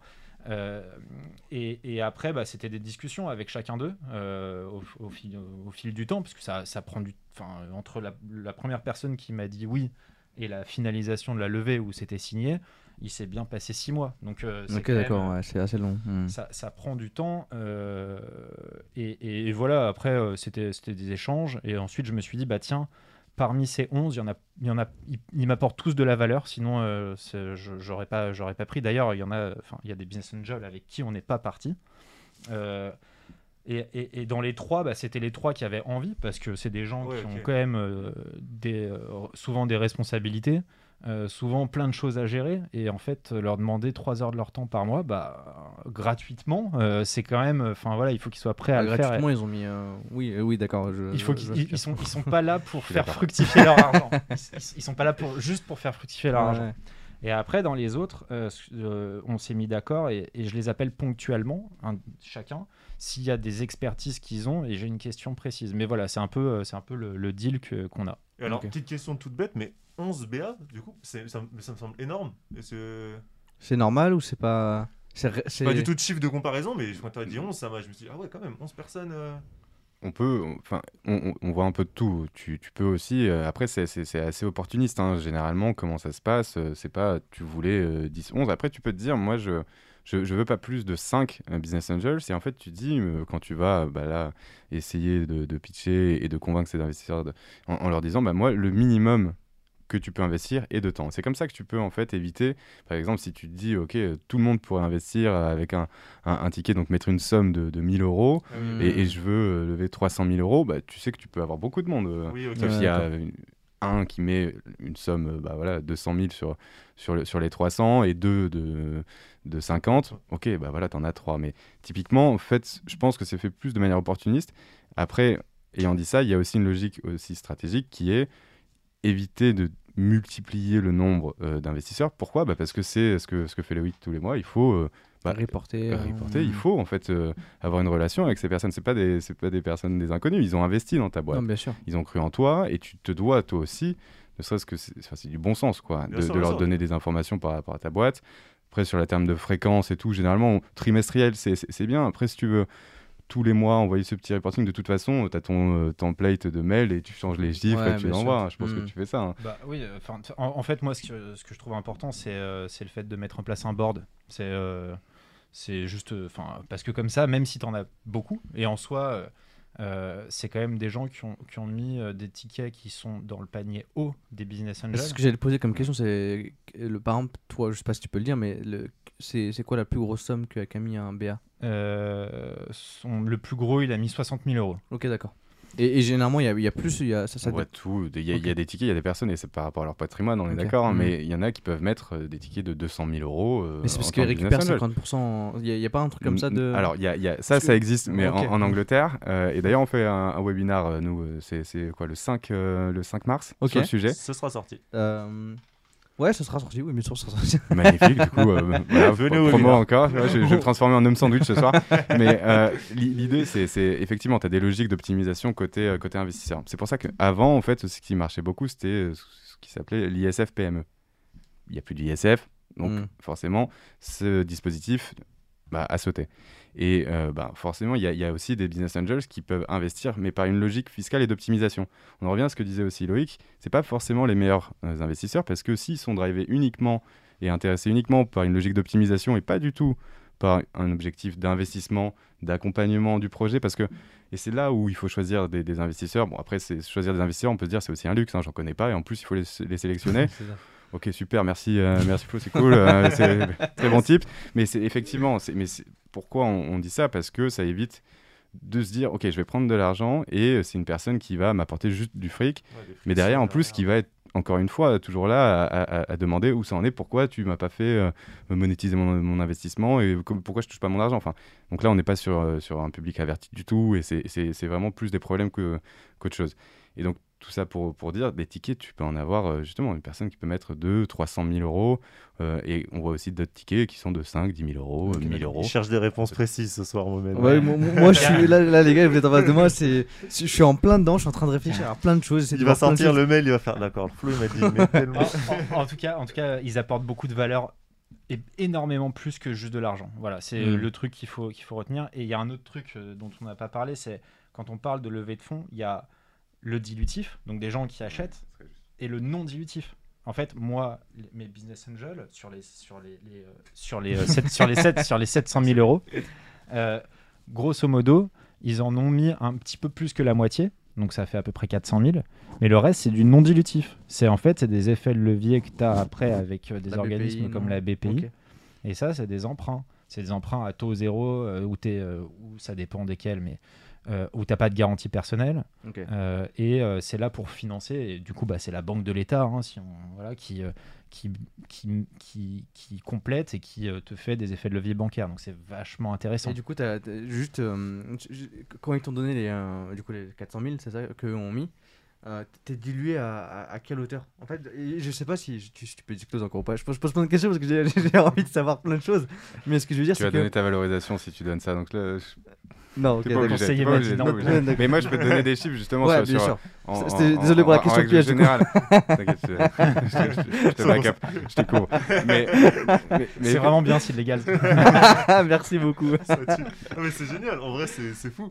Parce que je, je pensais pas non plus que c'était une question. euh, Euh, pas, pas du tout, moi c'était juste pour, Piège. euh, pour Non, savoir non, non, mais t'inquiète. euh, C'était un truc complètement. Je m'apprêtais à tu la veux- dire. tu- tu veux dire Ah, Non, mais je vais pas te niquer. Ah non, mais pas- maintenant, j'ai plus envie de Non, non, non, non, non, non, on ne Je quitte le podcast maintenant, les gars. Salut, j'y vais. On ne veut plus l'info. Je vous ai- pété le, délire. non, Non, non, mais non. effectivement, C'est bien, c'est très bien. Mais pourquoi c'est une donnée sensible? Bah, Parce qu'il y a des questions concur- concurrentielles, il y a, des boîtes qui ne veulent pas donner les valorisations, peu importe. Après, il y en a d'autres qui les donnent, hein. ça c'est C'est libre à Loïc, moi je suis pas là, Mm. tu vois. Je suis...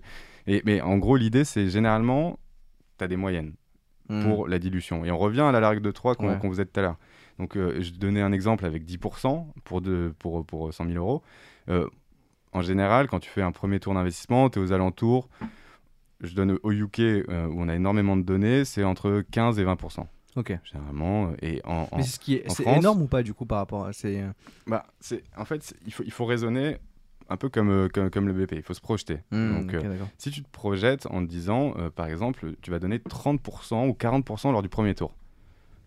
il y, a trois cofondateurs, tu vois, dans, dans, dans la boîte, dans, chez, chez Maram, tu vois, chez, chez nous, il y, a deux cofondateurs, et ben forcément, tu, tu, si tu lâches 40%, bah, ça veut dire qu'il reste 60% pour les, les, fondateurs au début. Hmm. Premier tour, tu perds 40%, ça veut dire quoi Au deuxième tour et au troisième tour, en fait, ce sera plus ta boîte. Hmm. Ce sera la boîte des investisseurs et là rentrera une sorte de jeu de coalition, un peu de politique sur, ok, bah du coup là pour faire passer telle décision ou pour garder la main sur la boîte, eh ben il faut passer d'accord avec telle et telle personne, mais si, enfin, et on rentre dans un autre euh, euh, jeu hmm. et une autre logique.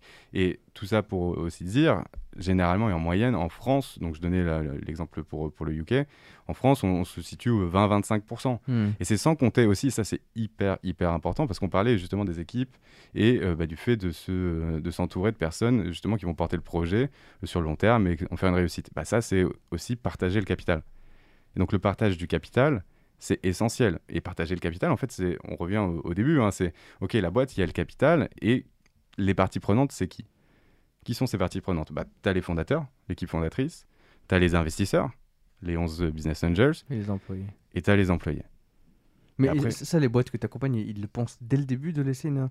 Parce que ça, c'est un truc que je vois revenir souvent. Est-ce que, par exemple, là, nous, si demain on décide de lever, est-ce qu'on anticipe le fait de laisser... légal, ça. Chercher les gaz également, bien sûr. On, aura une réduction de French joueur 10. Bien sûr. Bien sûr. Pour économiser des photos après des interviews, si vous voulez. Tout le monde a son truc.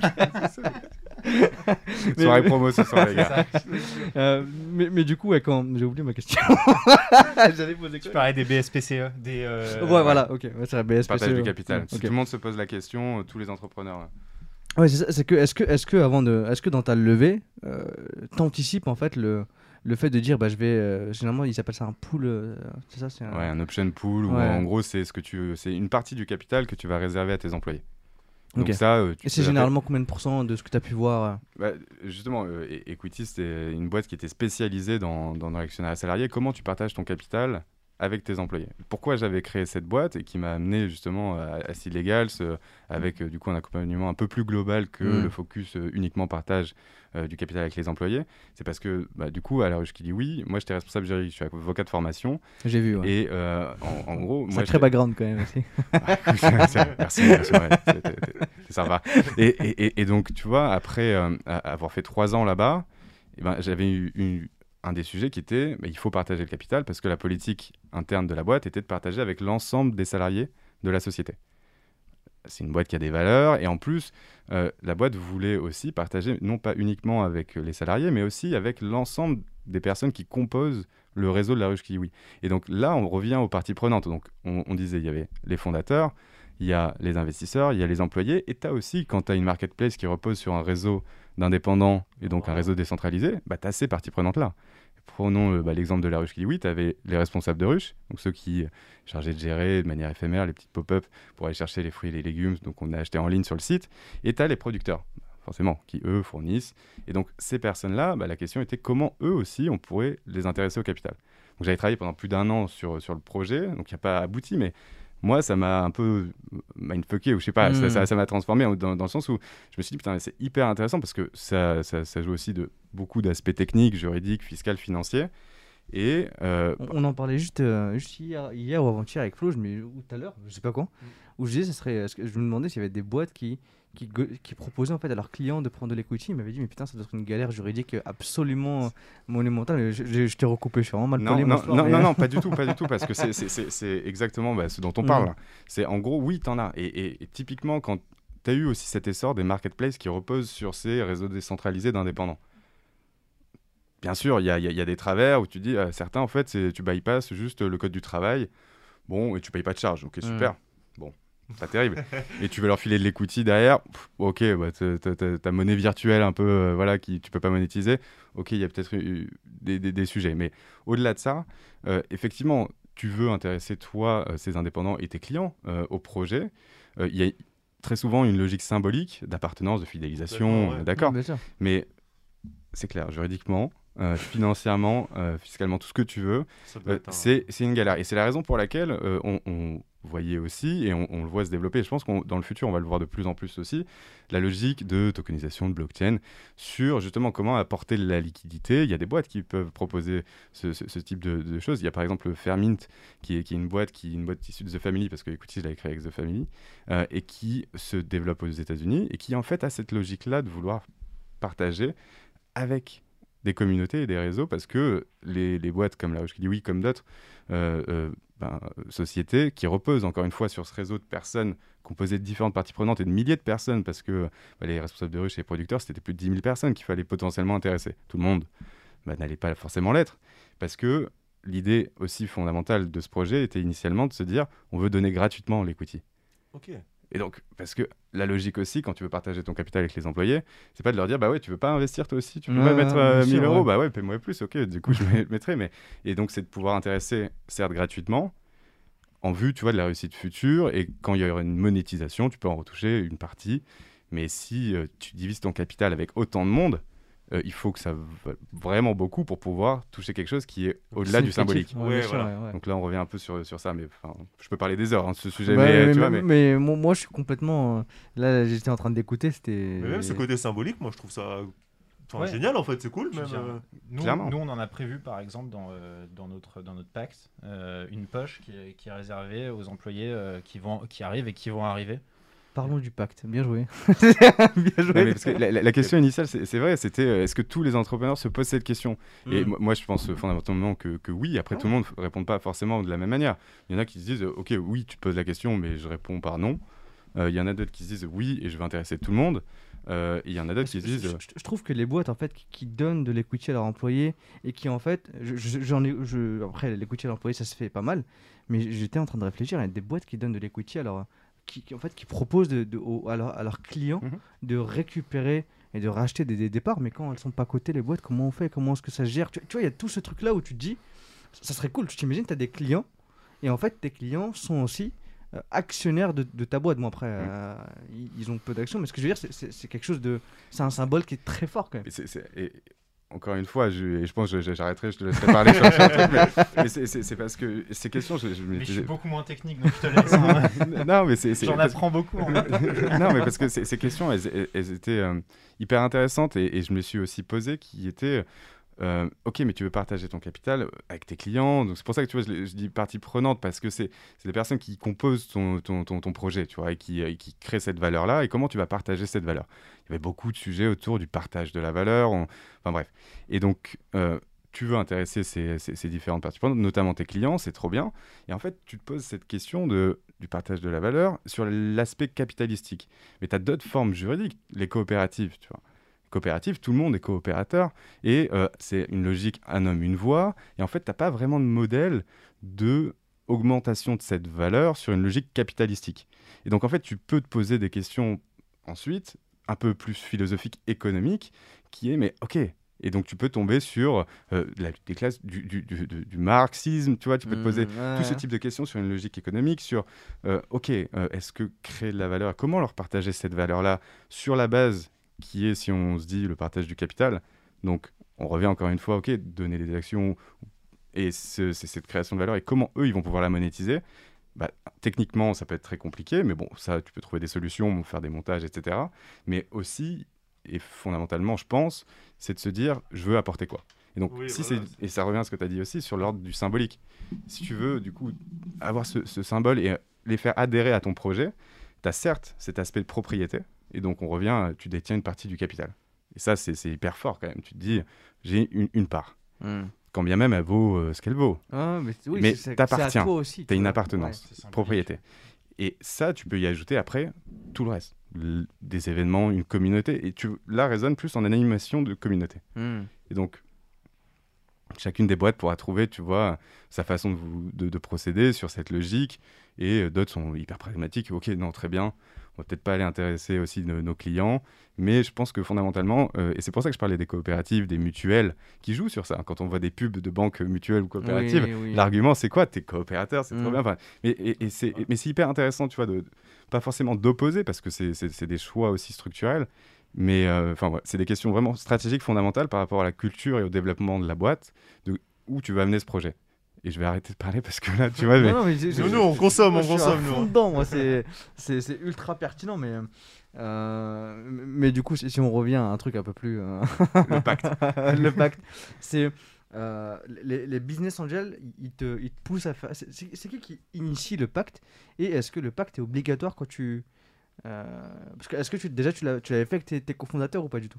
Alors, on, on avait fait un pacte, effectivement, et je pense que c'est obligatoire euh, quand tu t'associes, j'en suis pas sûr. Je l'ai mais- pas fait moi. Non, je crois pas. Non, non, je l'ai Ok, pas. bon, bah nous on l'avait fait. C'est une protection entre associés, si je dis Ouais. pas de ouais, bêtises. c'est ça. C'est ça, c'est- c'est- légalement, c'est pas obligatoire, mais euh, Il vaut mieux le la, faire. la- la logique, oui, euh, c'est c'est- tu, tu peux le faire. Après, au début, en tant que cofondateur, ça dépend de la relation que tu as avec ces Mm. cofondateurs. Si tu as envie, euh, en fait, le, le principe même, tu vois, du, du droit est de faire ce type de contrat parce qu'un pacte d'associés, ça le pacte, c'est quoi? Bah, En fait, tu établis, tu poses, on parlait tout à l'heure des deux piliers, économique et gouvernance. Hmm. Un peu de la même manière, tu vas poser ça sur un contrat, et en fait, c'est de se dire, si ça se passe mal, comment ça se passe? Ouais, Bon, on va l'écrire. Ouais. Et en fait, ça, ça permet de résoudre les problématiques parce que si ça se passe mal et qu'il n'y a pas de pacte d'associés, Ah, c'est Nous, vrai. c'est ce qu'on s'était dit, hein, c'est pour ça. Enfin, eux- Mais je, je pense qu'il faut quand même un minimum d'expérience pour réfléchir. Enfin, je, je me dis que nous, quand on a lancé notre boîte, euh, avec mon associé, on s'est regardé dans les yeux, on va écoute, euh, on prend combien Euh, Ok, ok, bon, bah allez, c'est parti, hein, on va faire des statuts, ça part. Et tu vois, tu Ouais. tu tu- t'y penses. Alors que c'est c'est un truc qui, doit- qui, est- qui est. c'est sain de fonctionner comme ça plutôt aussi que potentiellement de se, te faire beaucoup de nœuds au cerveau parce que tu c'est c'est plus de l'impulsion, tu vas créer ton projet et tu auras Mm. tout le temps aussi de se poser ces questions parce que si tu passes des, des- des heures et des heures à réfléchir sur des clauses d'impact d'associés, bon déjà, pff, les, tout les le monde le fait discussions, pas. elles sont, mais même les discussions elles devraient être intenses en fait. Je pense Bah, que je dé- sais dé- pas dé- si- déjà, déjà, il faut que tu sois accompagné parce que Mm. qui connaît euh, quand tu Ouais, as jamais clair. entrepris, que tu n'es peut-être pas juriste ou financier, peu importe, même financier, hein, il faut être juriste pour avoir une- peut-être une logique. Tu te renseignes, tu es autodidacte aussi sur Internet, tu peux trouver des, des exemples, mais va déchiffrer et va comprendre une logique d'impact d'associé et à quoi, ça, à quoi ça sert. Hmm. Donc, moi, mon point là, ce que je veux dire, c'est que ton business, pour le moment, il vaut rien. Tu n'as Ouais. pas prouvé encore, tu vois, euh, ta traction, on en parlait au début. Donc, pourquoi tu vas euh, quelque part Perdre prendre du temps et de payer temps plus cher aussi la création. avec- dépenser à la fois de ton Mm. temps et, et- et- et- et- et du financement, enfin de l'argent que, que tu n'as pas encore, tu vois, parce que peut-être tu n'as pas fait ta levée de fonds. Si tu fais une levée de fonds, si tu fais rentrer des gens, évidemment, il t'en faut un. Il t'en faut un, bien sûr, c'est eux que... qui te le font en fait, c'est eux qui t'obligent à faire. non, non, non. En fait, co- comment ça se passe? Là Obligé, euh, c'est- un prérequis euh, évidemment nécessaire pour pouvoir, comme on se le disait, euh, gérer les relations avec C'est quand même les une grosse sécurité derrière si jamais ça se C'est- passe C'est c'est- mal. c'est indispensable. C'est Mm. indispensable quand tu fais rentrer des, des investisseurs dans ton capital d'en avoir un. Et comment ça se passe là En fait, tu vas négocier les principaux termes d'abord. Tu vas pas négocier tout de suite ton, ton, ton pacte d'associés qui fait, je sais pas, une quarantaine de pages peut-être, euh, point par point, ligne par ligne, pas du tout. Ça se passe comment? Ça se passe comme quand tu fais, bah toi, ton projet, tu vois, tu t'en parlais avec ton pote, tu dis on va créer ce projet. En fait, tu vas mettre quoi sur le papier? Bah, Les principaux points. Et tu vas te dire, bah, en fait, c'est une sorte d'exécutif summary, et ça, pour le pacte d'associés, c'est quoi? En fait, c'est une lettre d'intention. C'est ce qu'on appelle la term sheet. Et la term sheet, tu as quoi? Bah, Tu as les principaux points qui sont, pareil, encore une fois, sur l'aspect valorisation, donc euh, économique, sur euh, l'aspect, voilà, en cas de cession, comment ça se passe. Euh, tu as plein de droits. Les, décisions qui doivent faire l'objet voilà, d'une validation préalable si tu as un board, le board, euh, tous ces différents éléments sont dans cette lettre d'intention. Et cette lettre d'intention, c'est ton exécutif summary en gros, donc ta synthèse des principaux points qui va ensuite définir ton pacte d'associés. Et ça, généralement, comment ça marche? Tu as les investisseurs en principe et la pratique qui envoient une lettre d'intention. Sauf que ça, pour des business angels, et je pense que c'est intéressant que toi tu, tu- tu nous dises comment ça s'est passé, mais euh, bah, c'est pas les business angels qui vont envoyer, tu vas te mettre d'accord peut-être sur euh, les, les principaux termes, et c'est pour ça que chez, chez Silegas, nous on permet aussi aux boîtes de- d'envoyer leur lettre d'intention et de définir ces principaux euh, termes sur une interface euh, hyper euh, simple, Comme on hyper l'a dit, c'est accessible. génial, Voilà. Ah, c'est running gag. C'est pour, c'est pour. Félix, hein, je fais ça. pour- Il- il- Vous le voyez pas, mais il est juste derrière la caméra avec une grande pancarte. N'oubliez pas de dire que c'est génial. Oui, mais du coup, raconte-nous un peu l'expérience avec, euh, avec tes BA euh, Ouais. et, et l'expérience que tu as eue. Est-ce qu'ils ont tous voulu signer ton pacte? Il y a eu des, des négociations? Alors, avant, avant de répondre à ça, euh, je vais juste revenir sur le fait de, de faire un pacte entre associés avant la levée de fonds. Euh, c'est vrai que c'est pas la priorité absolue quand tu commences un projet, mais dès que tu vois que ça peut devenir sérieux, en fait, ça devient important. Et je pense que c'est une question que beaucoup d'entrepreneurs se posent, en tout cas des, des jeunes qui commencent des trucs, c'est Ok, mais il se passe quoi si Hmm. Et si mon associé, il, il en a marre, il part, bah du coup, Mais ça se toi, en passe plus, comment de la famille. Mais en- c'est Et- en plus, nous, on a de la famille. ça. C'est ça en fait. Comment tu signes un pacte avec ta sœur Bah ouais, ouais. Ah oui, mais justement, c'est ouf. J'ai tellement de questions, c'est incroyable. Calme-toi, Mohamed, calme-toi, laissons-les parler. Ouais, Mais tu vois, si, si, si, tu, si, si, si on fait mal les choses au début, ça, finira mal. Si on se pose, nous on s'est posé à un moment, on s'est dit ok, ça commence à devenir un peu sérieux, il commence à y avoir de l'argent. De toute façon, il y a des problèmes souvent quand il y a de l'argent. Hmm. Avant, c'est un projet, voilà. Mais dès que dès qu'on commence à parler d'argent, il faut faire les choses bien. Donc nous, on a vu une avocate. On aurait pu parler à Sid Legals, mais on les connaissait pas encore. Parler à légal. Allez, c'est les Mais on a vu une avocate et elle nous a vraiment tout posé. Elle nous a dit, et c'était important, on lui a dit, on veut tout savoir. Bien sûr. On veut tout savoir. Ça veut dire quoi? C'est quoi les clauses? Qu'est-ce qui se passe s'il y en a un qui part? Comment est-ce qu'on fait s'il part au bout de un an, deux ans, trois ans, etc. Mm. On a vu tous les cas. Et au moins, on était tous sur le même niveau d'info et on a avancé super bien comme ça. Donc déjà, au moins, et, et le fait après, quand tu vas voir des BA et, et qui, et qui sont au courant que bah, tu t'es renseigné, qu'il y a un pack qui existe, que tu as bien fait les choses, ça, ça rassure énormément parce qu'ils se disent, ils se disent, bon, ils sont sérieux, ils se sont intéressés à ça. Ouais, c'est un parachute en cas de problème, c'est un- une sécurité et il vaut mieux anticiper les choses qui vont pas plutôt que de les subir. Et ça, au moins, euh, de- c'est tout est tout est euh, tout est carré. Et encore plus quand il y a de la famille, parce que quand Mm. il y a de la famille, bah et, et ça, avec ma sœur, on, on se l'est dit dès le départ. Il y a le pro et il y a le perso. Et quand on est en famille, on parle pas de boulot. Quand on est au boulot, on parle pas de famille. Enfin bon, voilà, on essaye de. Genre au boulot, voilà, moi je suis le CEO, tu t'occupes. Donc, euh, ouais. Chacun a ses parties, chacun a son rôle d'associé. On n'est pas frères et sœurs. Et quand on doit se dire des choses, et parfois on se dit des choses, euh, bah on n'est pas frères et sœurs, mais on est associés. Et du coup, euh, J'ai tellement de questions dessus, t'as même pas idée, mais on va rester C'est un autre thème, Mohamed, c'est un autre thème. tellement de questions là-dessus, c'est Et- incroyable. Et, du coup, avec les, les BA, comment ça s'est passé pour le- la partie pacte? Euh Et du coup, avec les BA, euh, bah, nous, euh, donc à un moment, euh, on, avait, euh, on avait le montant qu'on voulait. Euh, et à, partir de, ce moment-là, bah, est venue la question du juridique. Et, euh, euh, et quand la question du juridique est venue, bah, on a fait appel à l'avocate qui nous avait fait notre premier pacte, qui nous a écrit un, un pacte. Et ensuite, il y a eu, on l'a envoyé à l'ensemble des business angels en leur demandant de faire des retours avant une certaine date. Il y a eu quelques retours. Et après, là, moi, je m'en suis totalement sorti. Parce que, un, je voulais pas qu'il y ait de, de problème. Enfin, je restais au courant, mais c'est pas moi qui négocie en direct avec des business angels, c'est l'avocate Ok. avec les autres, C'est marrant, avec, ça. les- avec l'avocat. des-. Bah oui, parce que. Et finalement, Ça, c'est. noté ça. Tu vois, pas c'est- du juridique. C'est et ça C'est doit pas son pas. métier, c'est pas Mm. son expertise. Et, C'est et- pas mon métier et c'est pas le métier des business angels et c'est pas Exactement. la relation que je veux avoir avec eux. Exactement. Et ce qui va être négocié euh, entre les business angels euh, et, et le CEO, tu vois, qui va gérer ça, c'est l'aspect économique. C'est bien sûr, et, c'est l'avocat aussi ou euh, tu vois le, le- conseil qui va pouvoir apporter bah, la vulgarisation. C'est ce qui ce que, ce que raconte Loïc, tu vois. Et, voilà, les différents points, c'est quoi? Et c'est ce que tu attends en fait quand tu vas euh, lever des fonds et que tu as ce besoin juridique, tu fais face, tu dois y répondre. Bah, tu que quelqu'un t'éclaircisse le sujet et te dise, te prenne par la main, ok, bah voilà, comment ça va se passer? Ça va se passer comme ça, moi de toute façon j'ai l'habitude d'en faire, j'en rédige des pactes, et euh, c'est pas euh, quelque chose, une lecture qui, est- qui est sur ta table de nuit, un pacte d'associé, on est d'accord hein, les gars Hein, C'est vraiment le truc euh, hyper chiant, c'est comme si tu disais, ah, moi je me fais kiffer à lire des conditions générales d'utilisation, c'est vraiment un truc de ouf.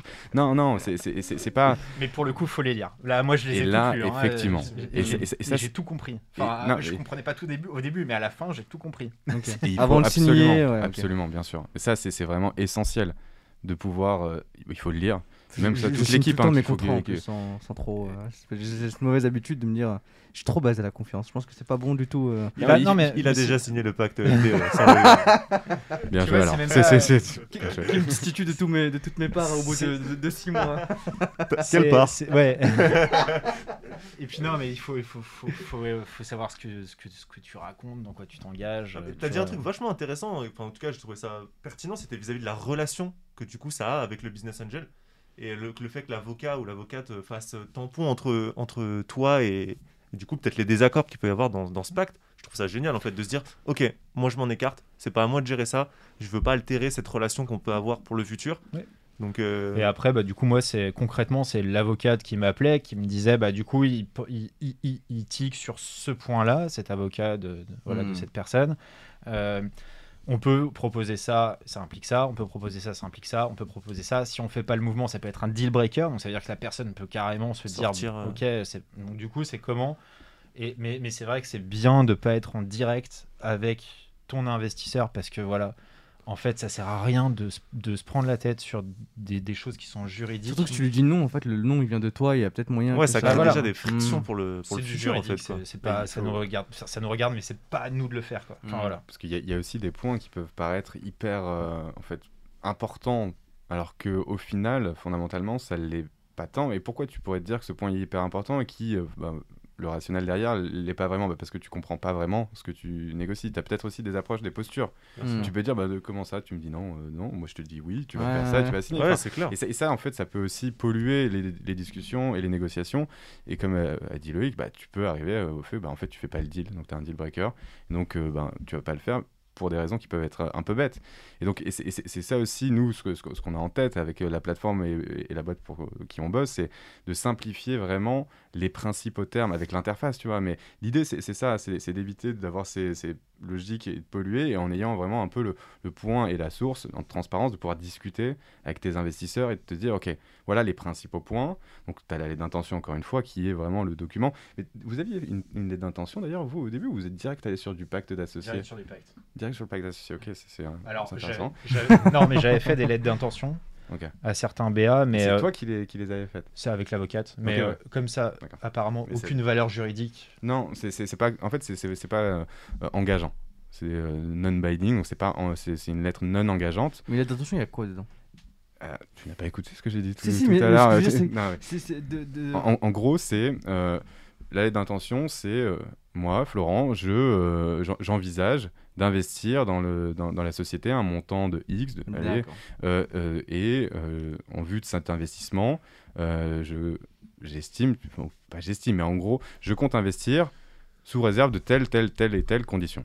Et là, on revient aux différents points dont on a parlé. La valorisation à temps, euh, qui est telle, euh, par exemple, tu- on parlait de justement combien tu réserves euh, de capital dans, dans ta boîte. Mm. Eh ben, je sais même pas d'ailleurs si je t'ai donné les chiffres, tu m'avais posé la question, mais peu importe sur le pourcentage où tu réserves en fonction du, non, du non, montant. je l'ai pas eu. Enfin, non, mais du coup, mais tu vois, quand, quand tu Mais crées. si légal, c'est quand même cool. mais, on digresse à fond, quoi. Ça, c'est tout le monde qui va regarder la vidéo va se dire putain, j'ai rien compris en fait. Je vais commencer à parler de shooting photo, là, vous allez pas comprendre, je pense. Comment ça C'est le maître mot de ce podcast. hein. C'est vraiment euh, un thème qu'on ne respecte jamais. Et donc la lettre d'intention, tu as, les principaux points. Et pour répondre à ta question sur combien tu réserves au capital, pour revenir il y a 15 ou 20 minutes, mais euh, c'est en gros, tu as 5%, entre 5 et 10% au départ lors des premiers tours. Donc euh, c'est euh, quand on dit premier tour, on revient à ce qu'on s'est dit aussi tout à l'heure, c'est euh, le seed, tu as 5-10%. Et après, en fait, la, la raison derrière, et après ça augmente. Mais pourquoi ça augmente? Donc tu peux aller jusqu'à 15-20%, bah, c'est en fonction de ton besoin de recrutement. Et est-ce que tu veux intéresser tout le monde? Si tu réponds oui, bah forcément, il faut que tu aies un pool euh, qui soit un peu plus gros. Mm. Tu veux en donner à tout le monde. Et c'est aussi par rapport à ton ADN en termes de boîte, en fonction des profils que tu veux recruter. Tu veux recruter que des devs. Parce que, et on en parlait aussi tout à l'heure, en fonction de l'activité que tu développes, euh, bah, c'est des profils hyper recherchés qui coûtent cher. Ouais, donc Euh, faut- qui coûtent cher en salaire et qui coûtent cher aussi bah, en capital. Il faut les intéresser au capital également. C'est des personnes, plus le marché est mature, plus les gens vont aussi avoir tendance, euh, comme aux États-Unis, à demander directement de l'equity et en gros du capital et un intéressement au capital. En France, si on revient à il y a 5 ans, euh, bah, il n'y avait pas les réussites qu'on connaît, euh, donc euh, il y a moins de maturité. Donc les gens, ils vont te dire non, non, moi, ton capital, je, je- un, je sais pas ce que c'est. Deux, vrai. des tickets resto et euh, tu vois, Ouais, des- a un gros salaire. et, et un, et un gros salaire. Et là, ouais, ok, je suis d'accord. À la limite, tu fais un peu de variable. Mais tes BSPCE, E, donc euh, c'est les stock options version français. Bah, Ouais, je m'en fiche, quoi. De Mm. quoi tu me parles? BSP quoi? Ouais. tu, je, je sais pas trop. Et donc, euh, voilà, encore un peu de digression, mais euh, l'allée d'intention, tu as, ces différents points. Et euh, après, j'ai complètement perdu le fil. Donc, euh, je, vais te, je vais te le donner. hein. Mais euh, Bah, et- et, euh, Loïc n'avait pas fait de lettre d'intention. Tu aurais expliqué un petit Si peu ce qu'il y avait. fait en fait. hein, Ouais, t'en as fait mais- tout avec euh, l'avocate, mais J'en ai fait signer, mais je l'ai pas fait. Mais tout le monde ne l'a pas forcément signé, et euh, on a avancé comme ça sur le pacte. Et, et sachant que ça n'avait pas de valeur juridique, bon, c'est vrai que ça, ça engage. Je comprends le fait qu'une personne qui signe une lettre d'intention et qui te dit voilà, j'envisage d'investir, bah, ça l'engage un peu plus. Oui. Pas juridiquement. Mais voilà. il y a, il y a- il y a le, il y a le, le mouvement, il y a l'intérêt qui est manifesté comme ça, c'est le principe. C'est hein. un Je manifeste mon- formel entre le. C'est ça, je, Ok. je manifeste mon, je manifeste mon intérêt d'investir dans ta boîte dans telle et telle condition. C'est le ça. principe. Et en fait, plus tu peux détailler ta lettre d'intention, plus tu vas aboutir, parce qu'on se le disait, en fait, ça va aboutir au pacte d'associés. Mm. Là, on a les principaux points dans la lettre d'intention qui vont aboutir ensuite sur le pacte d'associés. Et je pense que tu as très bien fait de pas attendre que tout le monde signe, euh, plutôt que d'attendre comme ça et dire, bon, bah, une fois que maintenant ça c'est fait, tout le monde a signé, Ouais. on va passer au pacte. Non, ok, vous avez signé et tout, non, vous êtes toujours chaud, ouais, mais j'ai pas signé, ok, c'est pas grave, allez, on passe au pacte. Et en fait, il faut vraiment initier le truc. euh, Bah ouais, et c'est vrai que c'est vrai que c'est toi. Enfin, quand, quand tu montes ta boîte, c'est toi qui, qui donne le là, et du coup, euh, c'est toi qui impose tes timings, et, euh, et c'est certainement pas les business angels qui vont courir derrière toi pour que euh, le, le pacte soit signé. Mm. C'est à toi de faire un peu le chef d'orchestre, de faire les relances. S'il y a quelqu'un qui a, qui a pas encore signé et qu'on arrive à la date limite, bah là tu l'appelles et tu. Enfin voilà. C'est vraiment. euh, Oui, oui, c'est toi qui vas chercher les fonds, Voilà. donc faut aussi. euh, Ouais, ouais, faut- bien sûr. t'es lead, t'es lead dessus. Ok. Mais du, du coup, sur ta valo, tu as pris une, une, une, une projection à combien de temps Pareil, classique, 5, 6, 7 ans c'est, ou, ou- Parce que j'ai lu quelques fois où, il- où il disait que pour la première levée de fonds, il fallait 18-24 mois d'abord. Genre, C'est, quoi le, le, la bonne valo à donner euh? Bon, moi ce que j'ai fait euh, très simplement, c'est euh, je me suis dit j'ai besoin de temps. En vrai, j'ai besoin de temps pour arriver à ce que je veux dans 18 mois. Mm. Et à partir de là, je suis prêt à céder tant de capital et ça me donne une valo. C'est la manière dont je l'ai construit, c'est Ok. pas du tout scolaire, mais euh, au moins ça te donne des ordres d'idées et tu, sais où tu vas et tu sais que dans 18 mois, bah, si tu relèves et que tu repères, euh, comme, comme, on, en, comme on en parlait tout à l'heure, bah, du capital, bah, ça reste quand même intéressant et tu, et tu deviens pas tout de suite minoritaire et puis tu Mm. perds pas tout le contrôle de ta boîte. T'as fait, fait tout ce qui est multiplicateur dans C'est le- ça. Ok, d'accord. Bah, mu- multiplicateur, je sais, pas, parce que ça, Enfin. ça, le- pour moi, le multiplicateur par rapport au chiffre d'affaires, tu veux dire Ou tes Ah non, non, non. projections ou- Non, pas- Ah non, par- rapport au multi, par rapport à ta valo, si tu lèves maintenant. de 3, ouais, sur, Ouais, Ouais. c'est ça en fait, du coup. Ah oui, ouais. oui, pardon.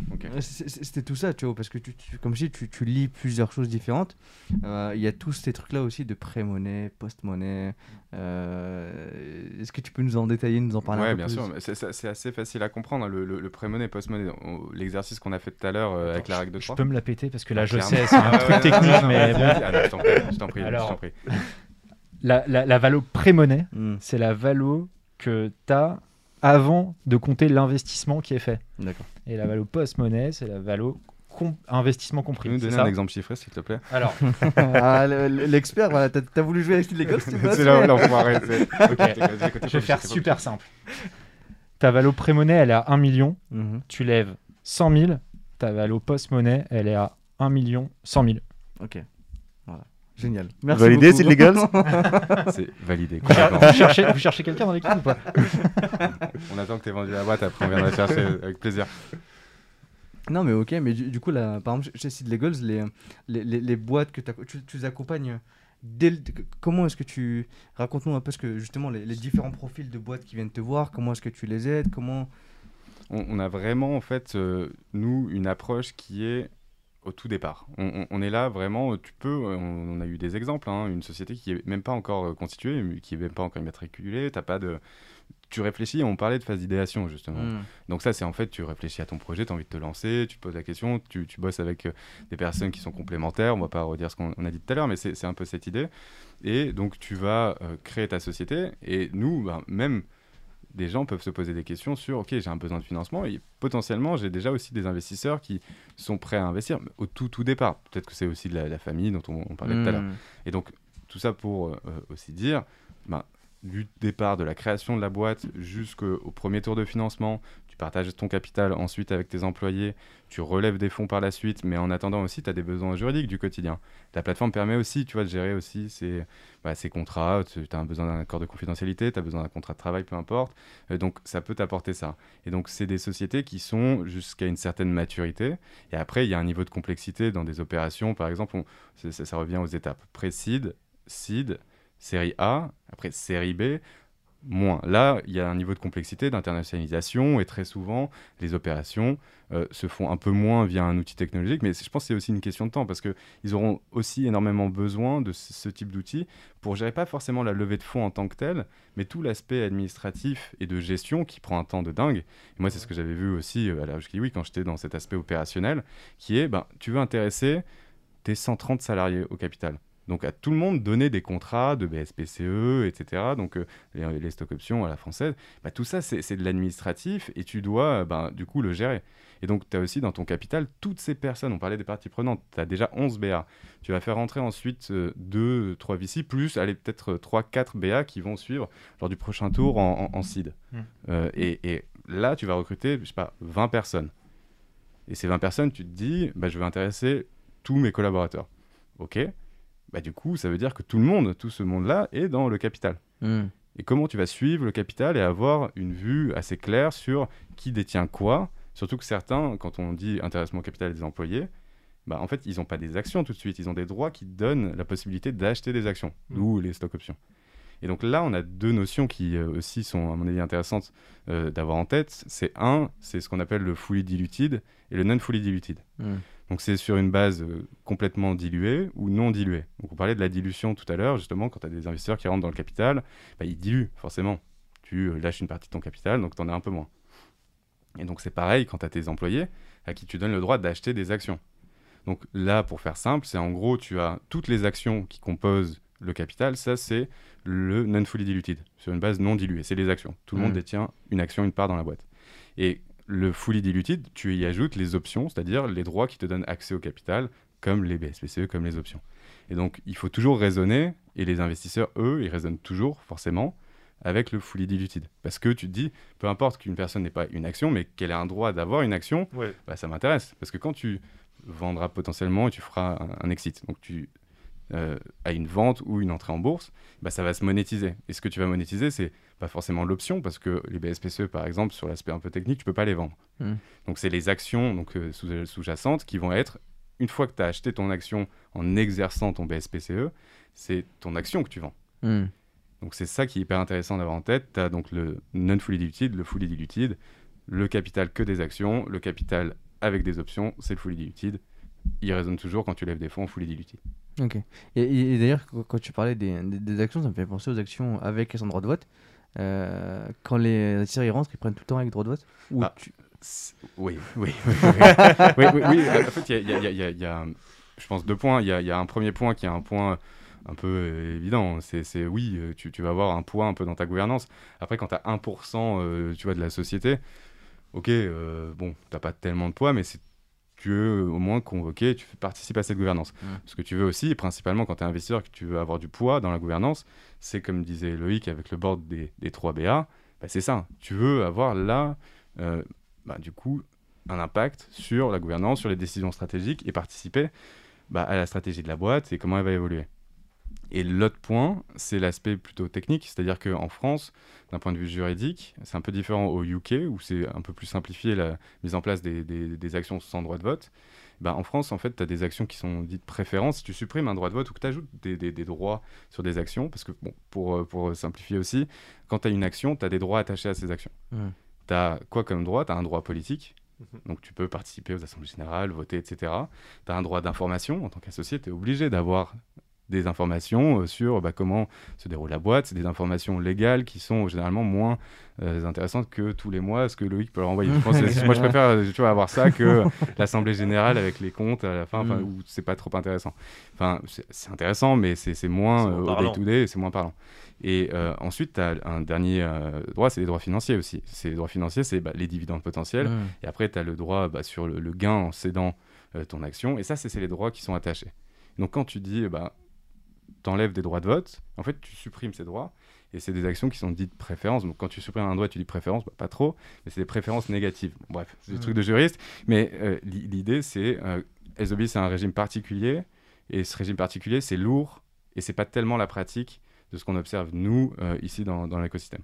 Donc après, voilà, c'est le témoignage de, Loïc sur l'aspect plus concret peut-être, mais que mon cours magistral de, de, licence 3 de, droit, mais euh, c'est ça l'idée. Mais ça va, j'ai très bien compris. Euh, euh, très bon prof d'ailleurs. Peut-être que si de site prof, site cours avait trouvé un truc, site learning. Site d'université. quelque chose comme ça qui va être monté. Site learning, c'est bon ça. mais du coup, bah, Loïc, dis-nous, est-ce que, est-ce que tu, tu, tu, leur as même pas, je pense que tu leur as même pas proposé de leur dire vous prenez pas de droit de de vote ou c'est- ça s'est fait comme ça, de manière. Alors très honnêtement, je sais, je sais même pas comment ça se passe. Euh, Enfin ça, ça a été géré au niveau de donc de, de- de mes avocates. Je crois que mon board est consultatif. Ça veut dire que euh, ils, ils sont là pour nous donner des conseils, mais à la fin, c'est avec mes associés qu'on décide ce qu'on fait encore. Parce Ok. qu'on est sur un stade. Je pense que quand tu passes sur une série A, là effectivement, tu as des, t'as des fonds de VC qui veulent vraiment Pouvoir agir. euh, rentrer là-dedans. Mm. Avec des business angels, la manière dont on le fait, nous, c'est vraiment de la bonne entente. Et franchement, quand ils nous donnent des conseils, en général, la plupart du temps même, c'est des bons conseils et on va les suivre. Ok, d'accord. Mm. Voilà, après, c'est. Sur, sur, euh, ce que tu as dit, tu vois, dans, dans le board, c'est c'est consultatif. Et, et c'est vrai, en fait, tu as différents organes de, de décision dans, dans ta boîte. Tu as les, les- les organes qui sont euh, bah, tes assemblées générales, et ça, c'est tes associés. Mais euh, le board, et euh, on le disait tout à l'heure, il n'est pas composé de tous les associés. Il n'y a pas les 11 plus euh, les, les trois cofondateurs qui, euh, qui, sont, qui sont dans le board. Mm. Non, euh, il y a certaines personnes qui décident de manière stratégique. Et donc ce board, généralement, il a euh, un pouvoir qui peut être consultatif, mais aussi décisionnaire, notamment on en parlait sur les décisions euh, stratégiques. Tu veux, toi, par exemple, euh, l'approbation du budget. Tu dois le faire passer par le board. Euh, tu dois euh, recruter une personne qui a un salaire annuel de plus de 90 000 euros, disons Mm. bah, tu as mis toi dans ton pacte qu'une décision stratégique comme ça, bah, compte tenu des finances de la boîte, eh ben, du coup, il faut que ça passe au board parce que c'est pas euh, chargé en plus 90 000 euros bruts annuels, ça, ça- ça a un impact. Mm. Et donc ça, c'est des déci- décisions stratégiques qui sont en principe et généralement, c'est prévu dans le pacte d'associés, soumis à l'accord préalable du board, qu'on appelle souvent comité stratégique hein, en, en- en France. Et donc, c'est ces personnes-là qui composent le board qui vont dire, OK, moi je, je- je suis d'accord. Mais Et oui, s'ils t'as- sont pas d'accord T'as tout à fait raison. C'est nous, on a, on a, euh, on a Merci, c'est des deux ou trois, deux ou trois points comme ça qui sont écrits dans le pacte pour des, euh, pour des investissements de plus de X euros. X euros. Mm. qui sont des grosses sommes. J'aurais jamais pensé à mettre ça dans mon pack, tu vois. D'où l'importance de se faire accompagner, je pense, sur des éléments comme ça. euh, Alors, je- je de vous, vous en faites pas. Et, et- et- et en- et l'autre point aussi dont, dont on a parlé sur la partie euh, euh, droit de préférence, où tu vois, on disait euh, est-ce que tu as, des actions ou des investisseurs qui n'ont pas de droit de vote? Et à l'inverse, c'est ce que tu as dit aussi, Loïc, c'est très juste. Genre, plus tu as, des investisseurs, et donc une série A par exemple, ou, ou un, un site série A, tu as des investisseurs qui vont négocier quoi? Ils vont négocier en fait des actions avec certaines préférences. Et c'est quoi ces préférences? C'est notamment bah, garantir eux aussi leur investissement. Donc ils vont vouloir garantir leur investissement, par exemple, en disant, bah, si moi j'investis à une valorisation qui va donner un prix par action, disons, de 10. Et si demain, bah, il y a un nouveau tour de financement et ce prix, il est plus à 10, il est à 5. Et du coup, euh, bah, ça arrive, mais eux, ils peuvent prévoir ce qu'on appelle des mécanismes antidilutifs. Donc on parlait de dilution, c'est pour ça que c'est intéressant ouais. De, le, de le voir comme ça, c'est de se dire, bah, eux, ils vont pouvoir en fait utiliser ce- ce- cette préférence pour corriger la perte de valeur, parce qu'eux, ils ont mis 10. Mm. Et si demain, bah, tu fais une valo tu divises par deux, bah, eux, ils vont pouvoir corriger grâce à cet outil-là, donc qui est une préférence attachée généralement aux actions de ces investisseurs professionnels, bah, du coup, le mécanisme correcteur leur permettant d'avoir un peu plus d'actions gratuitement pour corriger et garder le même pourcentage du capital, d'où l'aspect C'est qui qui est antidilutif. dilué du coup Ah bah ça, c'est qui qui est dilué C'est le fondateur. C'est eux, hein. qui qui a Parce que là, euh, Pourquoi c'est passé de Mais- 10 à 5 aussi Ça peut être euh, logique. Du c'est pas et- les investisseurs qui ont fait passer de 10 à 5. Du Et- coup, tu penses qu'il faut accepter ce genre de clause euh, sur des séries A C'est euh, ce que, j'allais te demander justement en fait. Est-ce qu'il y a des, des clauses sur lesquelles on peut. les deux ils sont en mode. Dis-nous la Flo Non mais est-ce que est-ce que est-ce que c'est la norme? Allez voir si les. Non, mais en fait, accepter, c'est c'est, euh, quand tu vas négocier ça avec des investisseurs professionnels, il y a aussi des pratiques de marché. Donc, si tu as un, euh, un- business angel qui euh, veut investir, je prends un exemple caricatural exprès, mais 10 000 euros et qui te dit ça, moi je veux un droit antidilutif. Il y a un autre droit qui est, économiquement aussi très stratégique, c'est la liquidation préférentielle. Ça, c'est quoi? C'est en gros, je donne un autre exemple, tu vas vendre ta boîte, je passe, allez, euh, 10 millions d'euros. Mais sauf que toi, les investissements et tes investisseurs ont mis ben, 20 millions d'euros dans la boîte. Donc on a la même un peu logique. Il y a eu plus d'investissements que le prix à laquelle tu vas vendre ta boîte. Donc comment tu vas rembourser tous tes investisseurs qui ont financé le projet? Hmm. Et donc quand on dit liquidation préférentielle, ça veut dire dans ce cas, qui n'est pas forcément le cas idéal et qu'on se souhaite, hein, euh, mais c'est du coup tu vas vendre un peu au rabais et à la casse euh, la boîte. Et donc là, tu as des logiques de bah, tu vas d'abord payer tel investisseur en premier, à hauteur de son investissement réalisé pour le rembourser, et ainsi de suite, en fonction, tu vois, de seed, série A, série B. Et donc, c'est qui? C'est le dernier arrivé, premier payé. Hmm. Normal, il est arrivé, il a mis ses termes, il a mis souvent les plus gros montants. Et c'est pour ça que ces types de- d'investisseurs, c'est des investisseurs complètement avertis, professionnels, qui vont négocier ces termes. Donc, pour répondre à ta question, euh, non, tu n'acceptes pas des liquidations préférentielles et, et des droits spécifiques comme ça attachés aux actions pour des BA, surtout au premier tour. Tu vas pas mettre ça. Hmm. Euh, tu vas mettre, oui, de la gouvernance, tu vas mettre ce, ce genre de choses sur l'aspect économique. Là, ça viendra plutôt euh, euh, en seed ou avec des investisseurs professionnels. Et aussi, il faut que ce soit justifié par rapport au montant investi. Hmm. Et au-delà du montant investi, encore une fois, ce qu'ils vont apporter, ce qu'on appelle le smart money, c'est tout ce dont on a parlé tout à l'heure, qui est, OK, tu apportes quoi en plus de, de l'argent que tu mets Mm. dans la société Et donc ça, c'est clair et net qu'il faut avoir, que ce soit des avocats, que ce soit des conseils, que ce soit des plateformes qui permettent de comprendre, aussi de se renseigner. Il y a, il y a pas mal de, de, de bonne documentation. Il y a le Galion Projet qui a sorti aussi euh, euh, la term sheet de série A avec un modèle, avec les best practices, enfin les, les pratiques de marché. avec, euh, Il y a plein de choses. Comment, tu, comment t'es aussi. rense- Voilà, bientôt, bientôt. ouais. comment tu t'es renseigné sur tout ça? Parce qu'il y a énormément de termes techniques, énormément de, de montage, de possibilités. Comment, quand tu te dis, OK, je vais faire ma levée, ou même pour la suite, comment tu te renseignes Comment tu restes à jour, de, au courant de tout ce qui peut se faire Surtout qu'une avocate, ça coûte cher. Ouais. Donc, euh, Ouais, en plus de l'avocate, hein, bien sûr, Hmm. j'entends. Alors, nous, euh, nous, on a pris une avocate qui nous a fait un forfait, en fait, euh, de... euh, elle suit notre juridique pour, euh, pour un montant qui est, euh, qui est assez correct, euh, qu'on paye tous les mois, et ça, ça couvre l'ensemble du juridique. Et sur la levée de fonds, en fait, elle était intéressée à...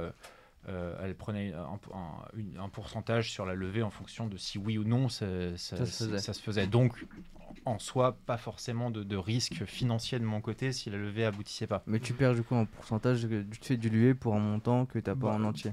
Ouais, non, en fait, non, euh, parce qu'elle rentre pas dans le capital, mais euh, c'est juste que du coup, Oui, euh, en tu, fait, tu sur, sais que, sur la somme que tu récupères par rapport Voilà, à ce que tu as tu promis que- de laisser, en fait, il y a un petit pourcentage que tu récupéreras tu sur compte en banque de la il y a des frais d'avocat. Il faut quand même payer hein, les gens. Euh, oui, bien sûr, non, oui, mais c'est ça. oui, non, mais effectivement, et c'est et c'est là où tu te dis, ben, les investisseurs vont, vont mettre 500 000 et tu as forcément des frais euh, qui sont euh, incompressibles par rapport, tu vois, au développement, euh, bah, et, enfin pas au développement, mais à l'opération qui est en train de se faire. Hmm. Et là, c'est des pourcentages justement qui sont, euh, comme, euh, comme tu viens de dire, hein, des pourcentages basés sur le montant levé. Tu te mets d'accord, c'est combien, c'est important. Nous, c'est notre modèle économique. Hein. hmm. Sur, sur, sur le Oui, bien sûr, financement, nous, euh, et c'est transparent, nous, tu vois, c'est 1% de 0 à 300 000.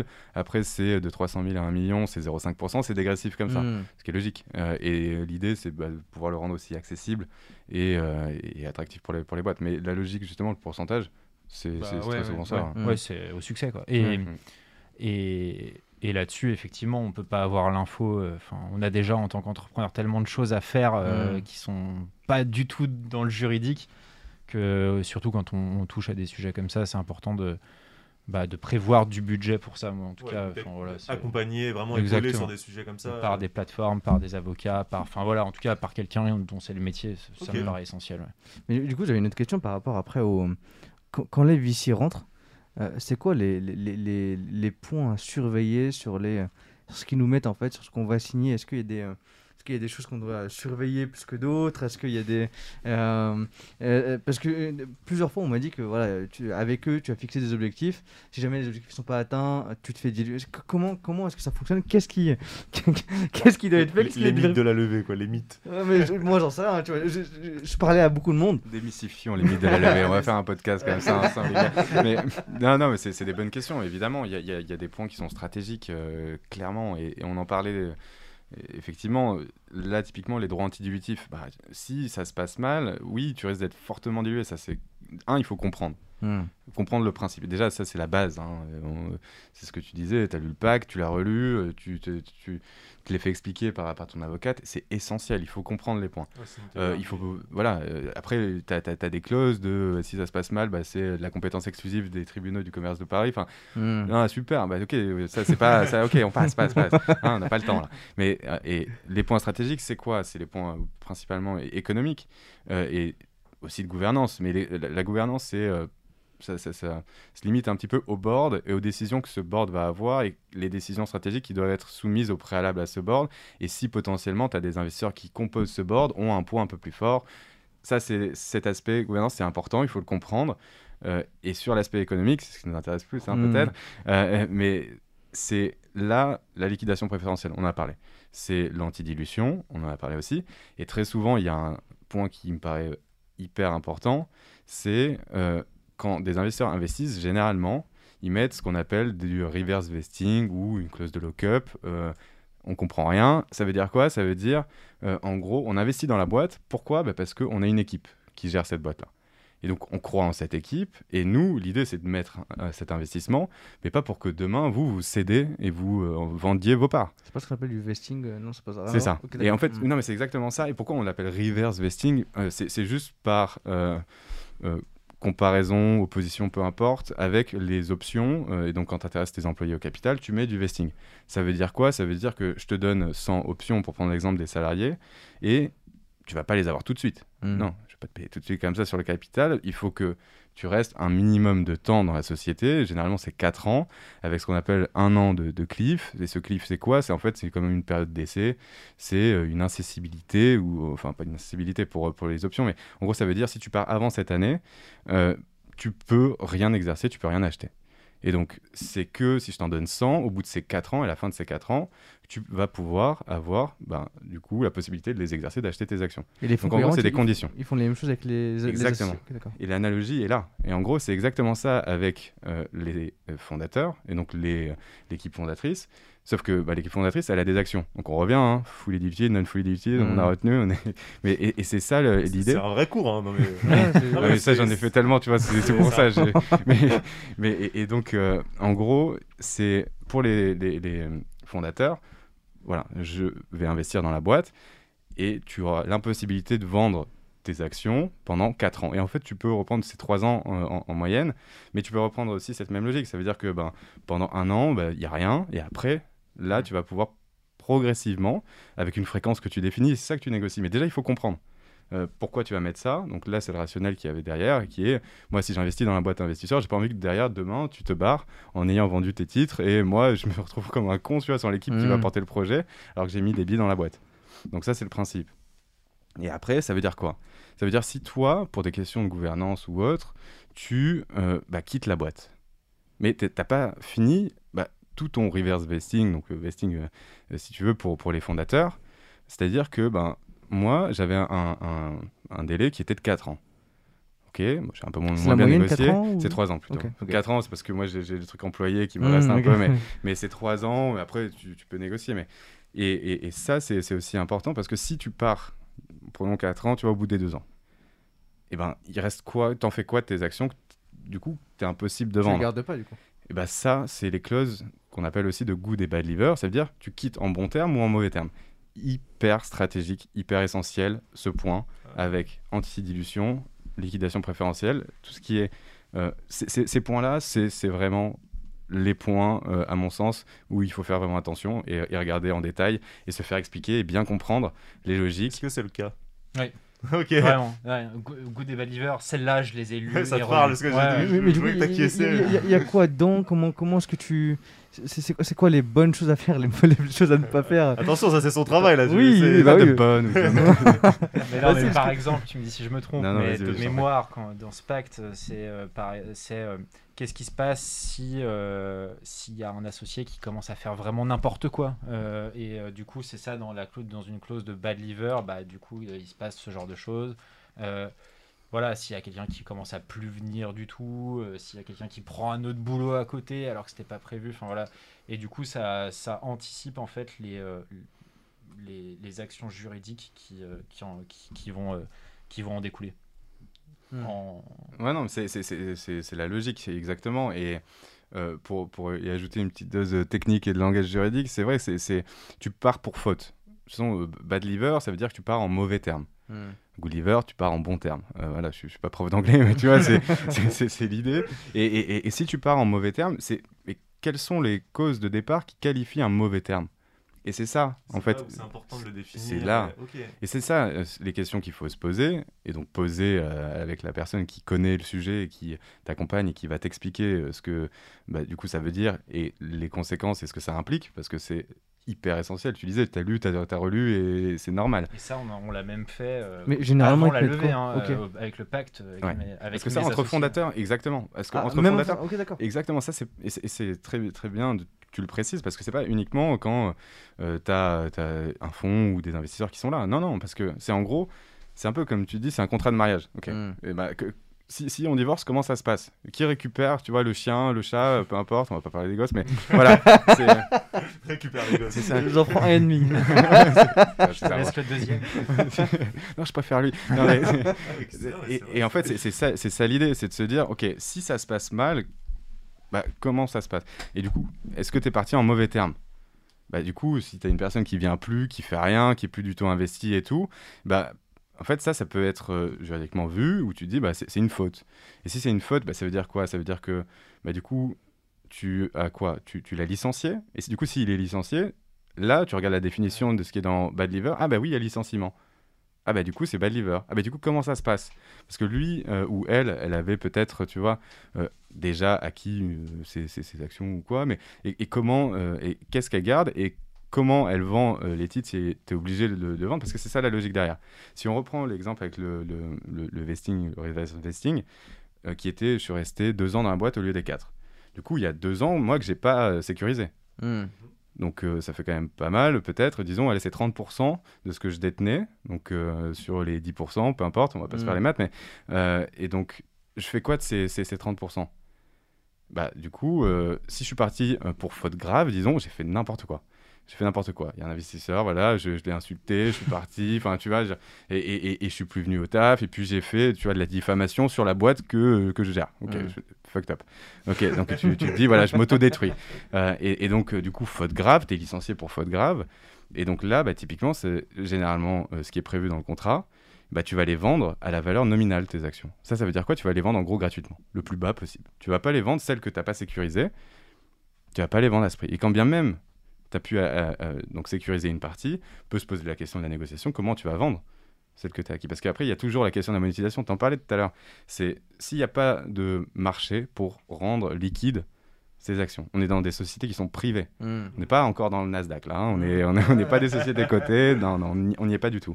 Donc tu t'as pas au jour le jour des personnes qui sont prêtes à acheter et à pouvoir te permettre de monétiser ton action. On, on est sur quelque chose qui est intangible et virtuel hein, sur, sur des actions. Quand on dit des valorisations, on est millionnaire euh, euh, en théorie, papier, euh, sur le papier.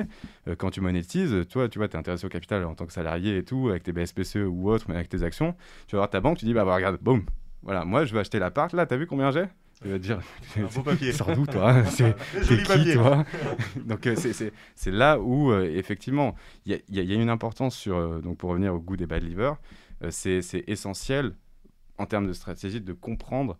euh, c'est c'est pendant pour, euh, pour refaire un petit peu la, la liste des points, mais peut-être j'en- oublie sûrement, mais c'est euh, bon, oui l'antidilution, la liquidation préférentielle, euh, les goûts des bad liver, donc avec le reverse vesting aussi, la partie gouvernance avec ton board, euh, quoi d'autre?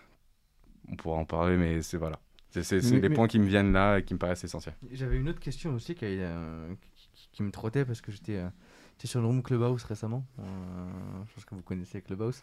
Euh, il y avait cette question qui était posée. Il y avait une room qui était faite sur, euh, sur les entrepreneurs qui revendaient leurs actions en, sur, le- sur, les, sur, sur d'autres levées, en fait, qui revendaient des actions en série A, série B. Et, et comment ça se fait ça? Parce que si, si, l'investisseur il rentre et qu'il te dit euh, bah t'es bloqué sur tant d'années, à quel moment en fait tu peux lâcher des, des parts qui sont du coup plus sur le papier mais qui valent vraiment quelque chose. Et du coup même si ta boîte n'est pas rentable n'est pas truc tu, tu deviens millionnaire. Millionnaire peut-être pas, mais ou tu sors Euh, un ou- gros ou- billet quoi. ou- ouais, ou- ouais Bah, c'est- hyper intéressant cette question parce que ça revient à euh, la situation dont on parlait où tu fais sauter les, les BA. Hmm. Et ben en fait, pourquoi je disais tout à l'heure, tu fais sauter les BA plus tard, quand la société est un peu plus mature bah Parce qu'au début, les gens, ils veulent pas mettre euh, l'investissement dans la poche des personnes qui ont, oui, contribué un peu au début à créer cette valeur et ce projet. Non, tu veux au début, tu vois, créer un projet, une boîte, et focaliser les investissements comme ton temps dans le dév- développement de cette boîte-là.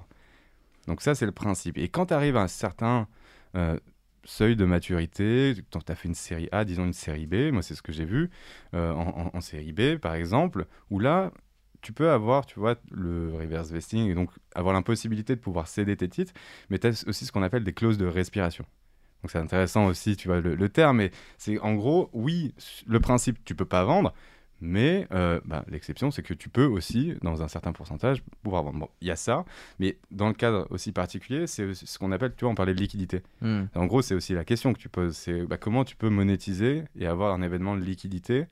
Euh, bah, quand tu es entrepreneur, tu as fait 4 ans où tu t'es pas payé pendant 2 ans, tu as galéré, tu arrives à faire une boîte tu vois, qui a une valorisation à 40, 50 millions et euh, qui s'internationalise et euh, où tu as mis vraiment tes tripes.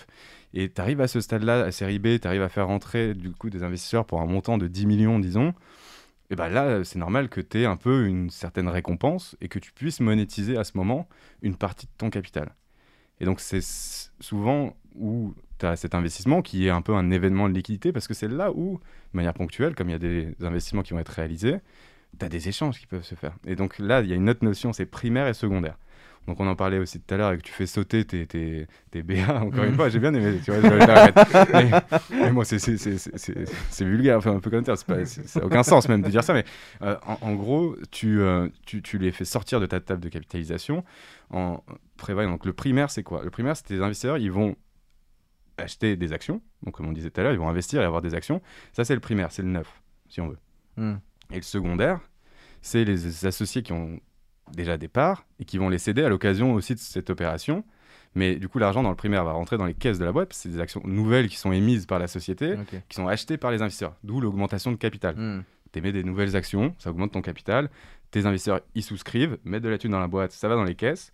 Le secondaire, c'est des actions bah, que Loïc détient, que euh, voilà, les, cofondateurs détiennent, ou d'autres associés, et les BA aussi. Et les BA, ils détiennent ces actions, et donc eux, ils vont vendre comment? Bah, Dans le cadre du secondaire. Et bah, dans les 10 millions qui vont être investis dans l'exemple que je donne, bah, tu peux réserver une poche, disons, de 1 million, où tu vas faire ce secondaire, ou 2 millions. Hmm. Et donc ça, pour nettoyer, t'en parlais tout à l'heure, la cap table. Donc faire sortir des BA, ou sauter, et aussi pouvoir monétiser et récompenser tes euh, fondateurs. Et eux, ces fondateurs-là, bah, du coup, ils vont monétiser une partie. Ils vont en gros vendre, allez, disons 5%. Sur la valeur de la boîte qui était de 5, Exactement. millions par exemple. Et c'est comme ça qu'ils peuvent, tu vois, monétiser une partie. Tirer, euh, et du coup, c'est tout ce que je vous souhaite à tous les trois, tu vois, que vous monétisez une partie en arrivant à, cette, à ce site Serie A. Non, site, non, encore, tu vois, je, je me contredis, trop tôt. Mais tu vois, même Serie A trop tôt. Euh, et ça peut être fait après de manière, euh, c'est des principes, c'est ce qu'on observe, mais bon, tout principe c'est par des exceptions, tu vois, il y, a bien sûr, y on voit un peu de tout. Mais euh, l'idée, c'est vraiment celle-là où tu peux monétiser toi, fondateur et qui fondatrice, à ces moments-là ponctuels de liquidité avec du secondaire, lors d'une levée de fonds plus mature. Et souvent, ce qui se passe pour finir sur ce point, c'est que bah, toi, tu vas te faire diluer à la fois avec les investisseurs qui rentrent, tu partages ton capital aussi avec des employés qui, vont être recrutés, tu vas intéresser tout le monde, ça fait beaucoup. Et en plus, tu vends. oui, tu monétises, mais ça veut dire que tu perds encore du capital. Hmm. Donc Hmm. pour corriger cette dilution et tout ça, notamment sur ce que tu as vendu, souvent tu te fais reluer, donc c'est-à-dire on t'attribue aussi des options des BSPCE comme pour tes employés pour corriger l'effet Ah ouais, dilutif. ça, Non, tu- ce- le cercle revient sur toi, ce truc-là revient sur Bah, c'est pour corriger un peu, tu vois, Ouais, ouais, ta trop dilution et en fait réintéresser, réincentiver euh, l'équipe fondatrice euh, sur bah, encore le long terme parce que ça se finit pas à 3-4 ans, ça se finit à, on l'a dit, hein, Mais, mais- 5, mais 10, d'a- 7. mais d'ailleurs, par rapport à ça, parce que s'il y a un premier investisseur qui rentre et qui me dit Bon, bah écoute, euh, voilà, bah, je te veste sur 3-4 ans. Le deuxième qui rentre, qui rentre un an et demi, deux ans après, est-ce qu'il fait la même chose? Comment Tu es vesté à vie. Oui. non, mais après, ça, ça peut se. Mais ça, c'est de, c'est de la négo. Et c'est, et c'est typiquement de la négo. Moi, moi, je, je m'attendais à un que tu me dises non en fait. non, mais. c'est- Du Oui. coup, si t'en fais 4, t'es vesté pour 16 ans. bah, ça, ça- ça- ça- ça s'accumule. Non, ça s'accumule pas. Mais tu, tu peux négocier justement que euh, toi, c'est pas 100% des, des, des, des- des actions que tu détiens qui vont euh, avoir ce, euh, du coup, cette interdiction de pouvoir céder tes titres. Tu vois, tu peux dire, moi, j'ai déjà acquis, je sécurise déjà, euh, du coup, 50% ou 30%. Et du coup, c'est que euh, l'incessibilité, donc euh, le reverse vesting, là, qui va être appliqué sur le reste. Donc, euh, si j'ai dit 30%, c'est 70%. Donc c'est comme ça, et après tu peux prévoir ton, ton, ton investing comme ça. Mais en, en- enfin, en toute logique, quand tu as des investisseurs qui investissent dans la boîte, Ils investissent dans les gens. Oui, ils dans les investissent gens, les- bien sûr, au- clairement. sur- surtout au départ. Après, on a plus la logique justement de- de- Sur la d'analyse boîte, sur euh, la boîte, après, sur comment. Un Euh, les chiffres euh, qu'elle fait. Ça, c'est une info qu'on peut, que Loïc peut donner? De Sur, sur, euh, ça sur, le- le- le- sur ces trucs-là. C'est c'est- c'est sensible, c'est pas sensible Bah, ça sur le. sur- Oui, enfin, après, si, si, si on s'attache vraiment, euh, il y a une clause qui est confidentialité dans les packs d'associés. Oui. Après, tu vois, si, si on reste sur ça. Mais peu importe. Après, c'est c'est de manière générale. euh, ça, tu, enfin, tu- c'est- Techniquement, est-ce qu'on peut être loqué Parce que tout à l'heure, tu disais une moyenne de 4, 3, 4 ans. Est-ce Ouais. que c'est possible que ce soit un an? Bien sûr. Et ça, c'est c'est pareil. euh, en fait, tout ça, c'est la discussion de la la, négo négociation. C'est que de la C'est de négociation. Négo, ouais. La négociation avec des personnes averties, avec euh, des conseils Mais qui sont quand, également quand avertis. en, en tant que nouveau entrepreneur, t'as pas trop. euh, comment c'est que le, le fond qui, qui est en face de toi, est-ce qu'il est ouvert à la négo? Est-ce qu'il c'est quoi le Bah, c'est là un peu les, les- les- le rapport de force, entre guillemets, tu vois, euh, entre déjà aussi l'information, c'est essentiel. C'est pour ça que ce qu'on ce qu'on disait. C'est toi que t'es en face de nous ce soir. non, mais c'est vrai aussi, tu vois. c'est- Et c'est c'est important, tu vois, de le, de rendre accessible, de le vulgariser. Ça- C'est c'est effectivement, tu vois, nous, on, on s'y attache beaucoup. euh, moi, moi, je l'ai fait beaucoup de fois aussi. Mais c'est, euh, en gros, un, il faut que tu sois informé pour pouvoir comprendre ce que tu négocies. D'où Mhm. l'importance d'être bien accompagné, comme tu l'as dit, hein, Loïc. Et après, c'est euh, quelles sont les marges de manœuvre dans la négociation? Donc là, on va revenir, tu vois, au jeu bah, de, de négo, de discussion. Bien sûr, ce qui est le plus discuté, on est tous d'accord, c'est la valorisation. Tu as Mm. commencé par là, tu vois, directement. et Ah, mais finalement, on se rend compte qu'il y a des, des points qui sont quand même ultra Il y en importants. a plein, ouais. ouais, ouais. Et c'est un peu le, dessous, quoi, le- ouais, le, le- le côté caché aussi derrière euh, ces, ces- ces investissements qui sont, qui sont stratégiques, mais tu les découvres euh, bah, soit en écoutant euh, French Doers, tu vois, soit en, en, en- en lisant, documentant, il y a, il y a plein de choses. Mais après, il y a aussi beaucoup de, de- de conneries qui peuvent être écrites aussi, enfin bah, peu importe, mais après chacun va, va- va chercher ses sources, mais euh, l'i- l'idée c'est effectivement, tu peux négocier en principe tous les points. Après, il y a des pratiques aussi de marché. Euh, et, et donc, euh, il y a des choses qui, sont, euh, qui paraissent peut-être pour un premier entrepreneur, mais complètement absurdes. Et pour, euh, pour euh, en fait, euh, le marché, maintenant, c'est quelque chose comme ça. Comme là, ce dont on parlait, les clauses de lock-up, on peut se dire, mais jamais, c'est ma boîte. D'où, lui, ou les investisseurs qui vont rentrer, vont me dire, tu peux pas vendre. Mais je, je fais euh, quelque Ouais, part un peu ce que je veux, quoi. Euh, et surtout, bah, et, euh, non, c'est pas, pas cette logique. Mais quand, quand eux rentrent sur, le, sur la négo de se dire moi je vends pas, eux peuvent vendre du coup Ou c'est ou c'est un contrat qui est fait sur. Sur, euh, sur euh, C'est- une très bonne question, effectivement. Parce que eux, eux, non, mais en fait, t'as. J'annonce, excuse-moi, mais j'annonce une levée de King dans, dans, dans- dans- dans deux semaines, là, tellement il y a d'infos. Je te le souhaite carrément. je donne 3% pour 10 milliards, les gars. Pas vas mal, tu vas donner un pourcent à va être toutes les infos. pour l'accompagnement. Non, mais c'est. euh, bah, généralement, c'est c'est là où. Effectivement, t'as pas le même rôle. Les investisseurs, ils n'ont pas le même rôle, tu vois, que les, que les fondateurs. Donc, c'est aussi. euh, faut, faut comprendre à chaque fois, tu vois. Y a, y a- Bah, il y a- je sais pas, parce que si, si- on, on reprend. les- Je, te coupe, ça doit être infernal, mais euh, je suis désolé. Non, non, t'inquiète, t'inquiète. Mais je me dis que. On, parlait tout à l'heure des. euh, je regarde aussi parce que j'ai vu que je gueulais pas mal avec les. euh, et que ça montait pas. Ça je rigole en temps. Ouais, c'est ça. Ouais. Je- on, disait tout à l'heure du choix de ces investisseurs. Mm. Tu vois, ok, ok. Il y a l'équipe fondatrice, mais il y a aussi. on- les gars, on vous a pas pris que pour votre cash. Euh, du coup, même moi, en fait, je veux pas que vous bougiez. euh, tu vois ce que je veux dire Est-ce que c'est des choses qu'on qu'on peut dire à un fond, qu'on peut dire à une personne Bah écoute, toi, non, je veux pas que tu bouges. Euh, dans 3-4 ans, je veux. Up le mec. C'est toi qui reste. Mais en fait, j'ai l'impression qu'on met ce qu'on veut dans les pactes. hein. C'est ça le truc. C'est vraiment. euh, c'est on écrit ce Mais parce Ouais. qu'on on a l'impression que tout est pas. En fait, quand on est, quand on est dans l'écosystème, on, a- fait. ouais, Ouais. On a l'impression que tout se fait de la même façon, tout le monde en parle de Mais la même non, c'est c'est le cas en fait, et c'est pour ça, tu peux mettre tout ce que tu veux dans le pack, mais tu as très souvent les, les, les trames. Et, et ces trames, nous, c'est vraiment le- la logique qui a été même la source tu vois, du développement de, de Legal. C'est bah, en fait, on a une certaine harmonisation des conditions quand tu lèves des fonds. Principalement et surtout aussi pour des boîtes qui sont early stage. Hmm. Donc on, on a dit ce que ça voulait dire, tu vois, les boîtes qui se lancent au départ et qui vont faire les premiers tours de financement, bah en fait tu te mets d'accord souvent sur les Les mêmes points. Même point. Oui, oui, bien et donc, et c'est là où tu vois revenir, et c'est pour ça que les, les deux cofondateurs, ils se sont dit, eux, ils investissaient beaucoup, j'en parlais, euh, et, et l'autre cofondateur qui, lui, est, est le CEO, qui est Anthony Rose, donc euh, Laurent Laffy, c'est l'autre cofondateur, qui est le business angel professionnel. Laurent- euh, Anthony Rose, lui, c'est le CEO qui est un ingénieur, qui avait monté des boîtes, qui a fait des exits, qui investissait aussi, et qui, en rencontrant Laurent, du coup, ils se sont dit, bah, on en a marre de répliquer toujours la même chose euh, et, et toujours les mêmes deals, on va passer la même chose. Donc on va peut-être créer une, une plateforme qui va standardiser les principaux points. Et après, bien sûr, tu as un accompagnement. Il faut aussi penser aux, aux conseils, aux, que ce soit aux avocats ou autres, tu vois, qui peuvent apporter la négociation et, et ces, et ces éléments. Parce que, bien sûr, euh, standardiser ça, c'est complètement faisable. On, on est pas que sur du sur-mesure. Il y en a forcément, surtout quand tu montes dans une certaine maturité et dans des tours euh, avec des montants conséquents et des enjeux stratégiques hyper conséquents aussi. Et c'est euh, donc tu peux l'adapter. Et tu as toujours ces, euh, ces patterns, ces, ces points qui reviennent. La valorisation, est-ce que tu as des liquidations préférentielles? Mais ça, on est déjà dans un tour un peu élevé. c'est quoi? C'est la gouvernance, on en parlait encore.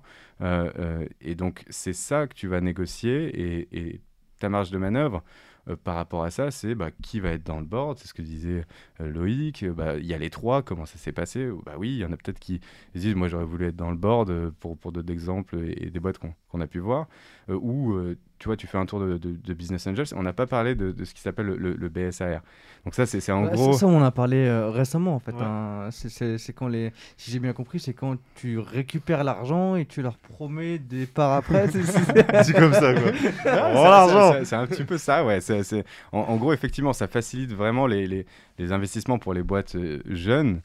Pourquoi? Bah Parce que ça revient à ce qu'on se disait aussi. Bah, tu n'as pas de, pas de métriques, tu sais pas combien tu es, valorisé. Donc ça permet en gros de, entre guillemets, de procrastiner, tu vois, ces questions mm. sur la valorisation. Quand même, tu te la poses, mais tu ne la fixes pas. Euh, lors d'un prochain tour, où là tu feras rentrer tes investisseurs, c'est là où ceux qui euh, effectivement t'ont financé au départ et ont investi dans la boîte rentreront au capital. Et c'est un peu la même logique que, des options. Quoi.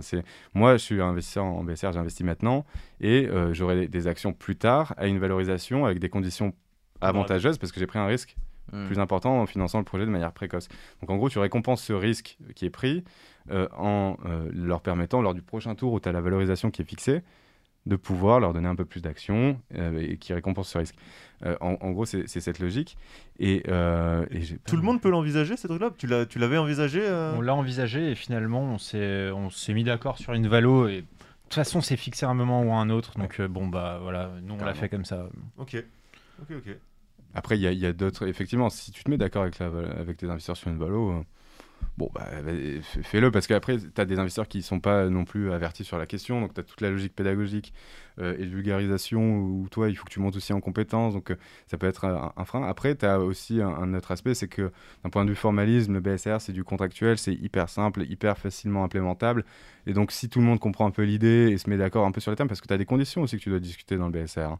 et c'est sur la, base de la projection d'une prochaine levée. Donc, tu as aussi cet exercice un peu de projection, mais combien je veux lever? Ah, mais on parlait pas de valo, on a dit en fait, mais si, t'en parles. Mmh. Et donc, euh, c'est cet outil qui est.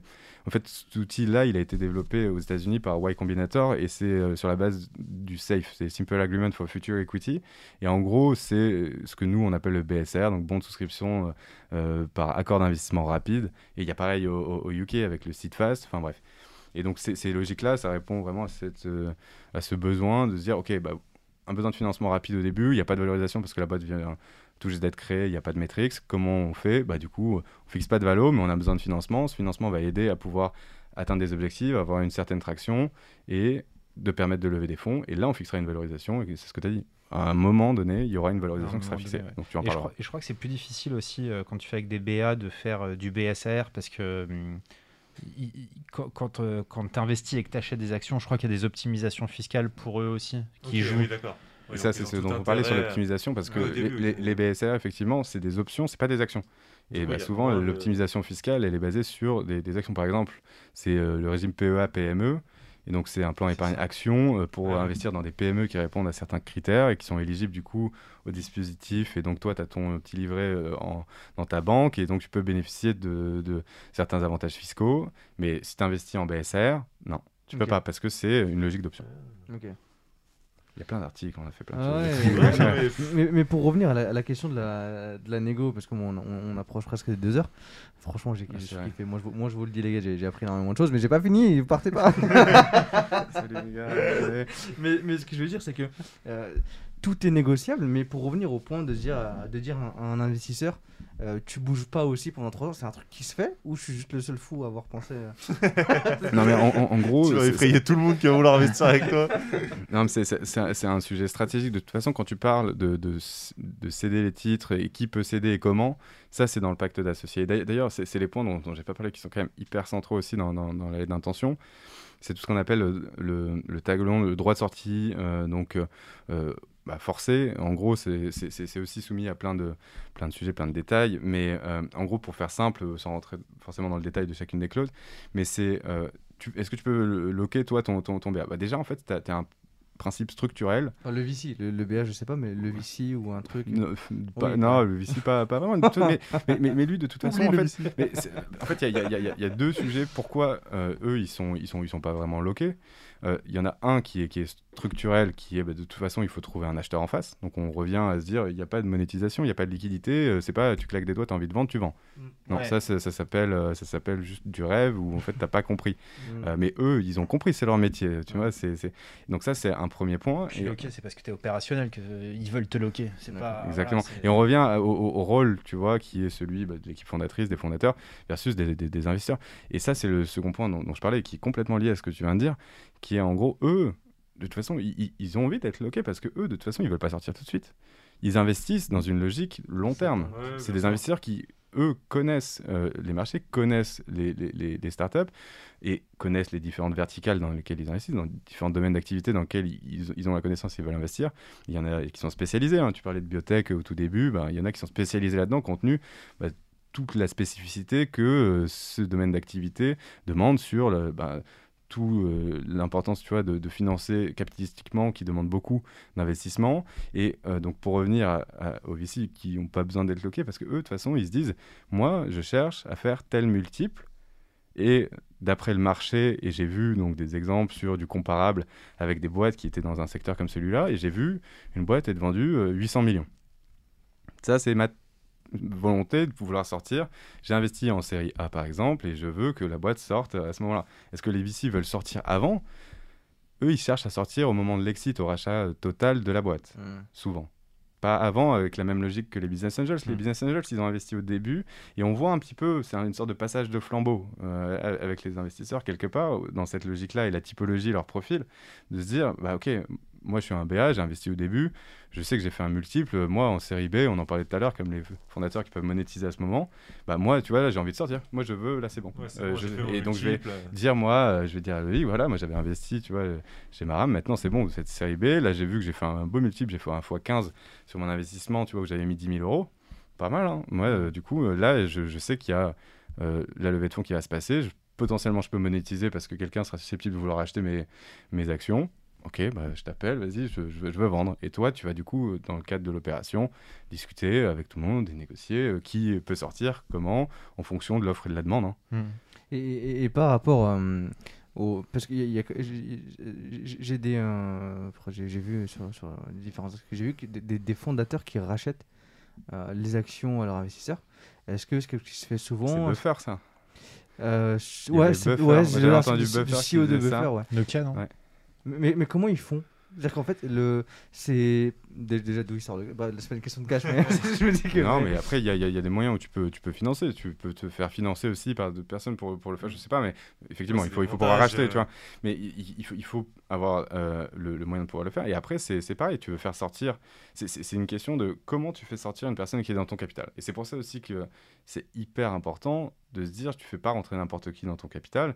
Quand même, tu fais rentrer quelqu'un et après ça se passe mal, ça s'appelle juste la vie. hein. J'ai l'impression qu'on en revient tout le temps à la relation avec ces personnes-là, le Parce que BA, c'est- le c'est- VC. mais- mais parce que Genre, quand- c'est la colonne vertébrale. C'est de l'humain, enfin, c'est des sociétés, mais en fait, derrière, c'est. Ah, parce qu'on entend tout le temps. Valo. enfin, Valo. En fait, le VC, on, on le voit parle comme humain, ça, t'as la raison, Valo, ouais. tu vois, c'est beau. C'est- non, mais mais, c'est- exactement ça. on n'a pas l'impression, en fait. C'est des enjeux financiers. Donc forcément, si c'est mal fait, ça se passe pas bien. Ah non mais c'est vraiment ce que je retiens c'est genre l'humain avant le porte-monnaie si je puis dire derrière en fait quoi concrètement.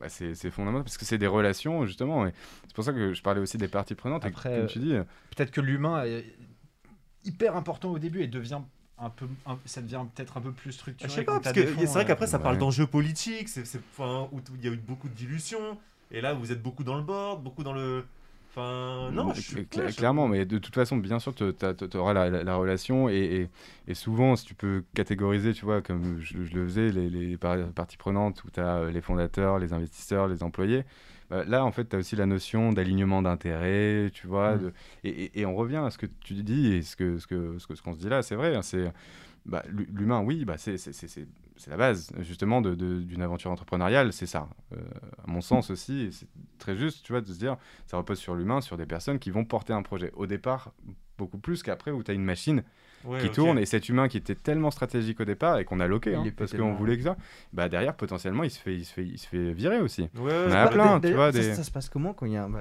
faut- mais je vais pas vous lâcher, les gars. Il y aura une partie 2, Mohamed. Il y aura une partie 2 pour Mohamed. Il faut quand même que je vous lâche.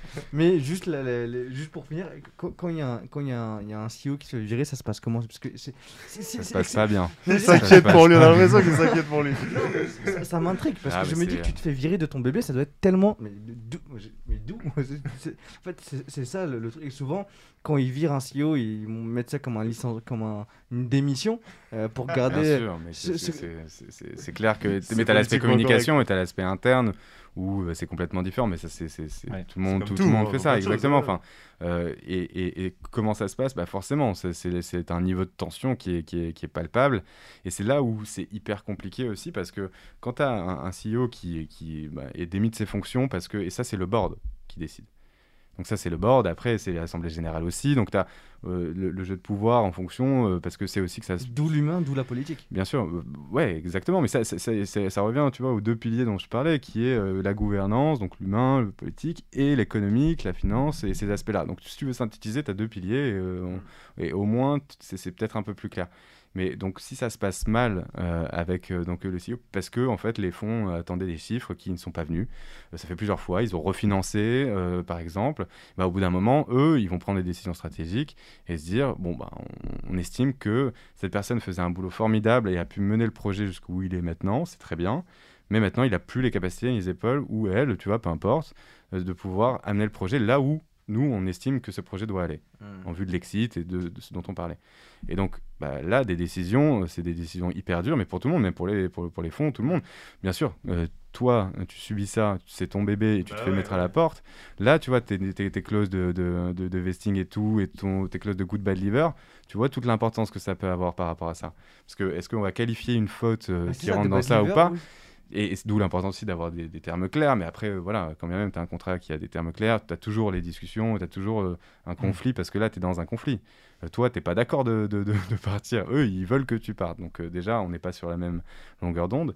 Et comment ça se passe? Bah, C'est négocier. On revient toujours à ça, hein, on va négocier. Ok, d'accord, mais du coup, moi, je prends un ticket. Hein. Du coup, les actions, moi, je vais en vendre une partie, je vais en garder une partie, je veux donc rester dans le capital. Est-ce que tu restes en partie dans le capital? Comment ça se passe? Est-ce que tu vas rester au board ou pas ouais, ouais, rester dans le board, ce que j'allais te poser. ben ouais, tu peux euh, dire, bah moi, tu vois, dans les conditions, je reste dans le board. Je suis peut-être plus président du board si tu l'étais ou quoi, mais tu peux dire, bah moi, je resterai dans, dans le board. Peut-être que eux, on se dise, bah non, si tu si t'es viré, si tu démis de tes fonctions, automatiquement, tu vas euh, bah, céder ta place aussi au board. On veut plus te voir. Enfin, tu vois, euh, C'est même plus dans la boîte. Quoi, bah t'es t'es plus dans. Ah, en fait, ce qui est horrible, sûr, c'est que.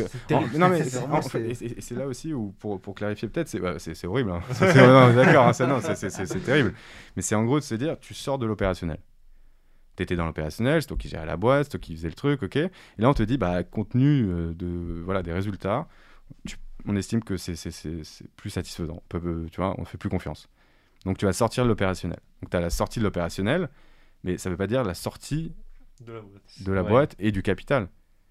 Ça veut dire que juste toi, arrête, on va mettre quelqu'un à la place et qu'on estime et qu'on va aller choisir et recruter. Mais ça arrive régulièrement. Enfin, ça arrive. euh, non, mais je le vois de plus en plus en fait. Des en fait- CEO qui sautent. euh, tu Mais- te dis, oh, euh, en fait- CEO, c'est pas le taf le plus. non, mais tu vois, le, non, mais en fait, c'est vrai parce qu'on en voit de plus en plus des CEO qui sautent, Bah, qui, ouais. qui, qui démissionnent. mais de plus en plus, ça, je sais- ça, ça, ça, honnêtement, je sais pas, mais en tout cas, qui, qui, bon, qui, qui démissionne, ça c'est ouais, effectivement sur, sur l'aspect euh, après, il y en a qui sont bons pour monter des boîtes. mais c'est ça. Et, Et, pas et- pour les développer international. Enfin, ouais, je pense que. Et en fait, c'est, tu vois, le, le- quand j'utilisais l'image du passage de flambeau, c'est un peu la même idée. Je l'utilisais pour les BA et après, enfin, tu vois, c'est, pas forcément de, la, la meilleure image, mais là, l'idée aussi, je pense qu'elle elle- elle est mieux, cette image, pour le cas des, des fondateurs où tu dis, euh, bah, il y a des gens qui montent des boîtes et tout, mais après, dans, l'espace, dans, dans, dans l'aspect, monté une boîte qui euh, a 400 salariés, en fait, tu as plus un rôle bah, de, de- de gestionnaire et, et- et de management beaucoup plus important que vraiment d'entreprendre et d'être à la fois dans couteau suisse au départ, dans l'exécution, vraiment le- les les mains dans le cambouis, versus de gérer. On n'est pas sur des, des logiques euh, très, très similaires. Ouais, Et c'est donc, clair. Et c'est gens- clair que le métier change, euh, même là déjà à ma petite échelle, entre ce que je faisais il y a, un- il y a, il y a plusieurs mois et maintenant, avec une équipe, avec des employés et tout, c'est genre... euh, Tu vois une, une évolution. hein. Bah ouais, c'est c'est- ton métier change et je, et je me dis que là, voilà, on est une petite dizaine, Ouais, des 500, gens qui ont 400 ouais. personnes, bah voilà, c'est encore des autres, c'est encore un autre C'est truc ouf. quoi. Et tu peut-être pas du coup les capacités de pouvoir gérer ça et ça se démontre après par des chiffres peut-être et donc euh, il y a des décisions euh, qui sont pas, pas agréables qui se passent, tu vois. Donc, euh, Au revoir Mohamed. Non, mais, mais des fois, c'est même pas sur tes chiffres, sur un mauvais recrutement, sur des trucs comme ça. Ou... bon, mo- enfin, c'est pas parce que tu as un mauvais Recrutement, recrutement, c'est- c'est- quoi qu'il arrive. hein. De toute façon, euh, mais c'est en fait c'est c'est- je pense, plus une succession, c'est pas une faute, tu Ouais, vois. ouais, d'accord. c'est une succession de fautes qui euh, font dire et font perdre en fait la confiance que tes investisseurs avaient sur euh, ta capacité à mener le projet, encore une fois, là où ils voulaient, là où ils estiment bah, que ce projet doit aller, et euh, ce que ce projet doit leur rapporter pour que eux ensuite remboursent aussi les investisseurs et payent leurs investisseurs. Ok. Puis, au final, c'est bon, moi, on j'ai va une, der- j'ai une mais- dernière question. Euh, Est-ce qu'il y a des bons fonds et des mauvais fonds?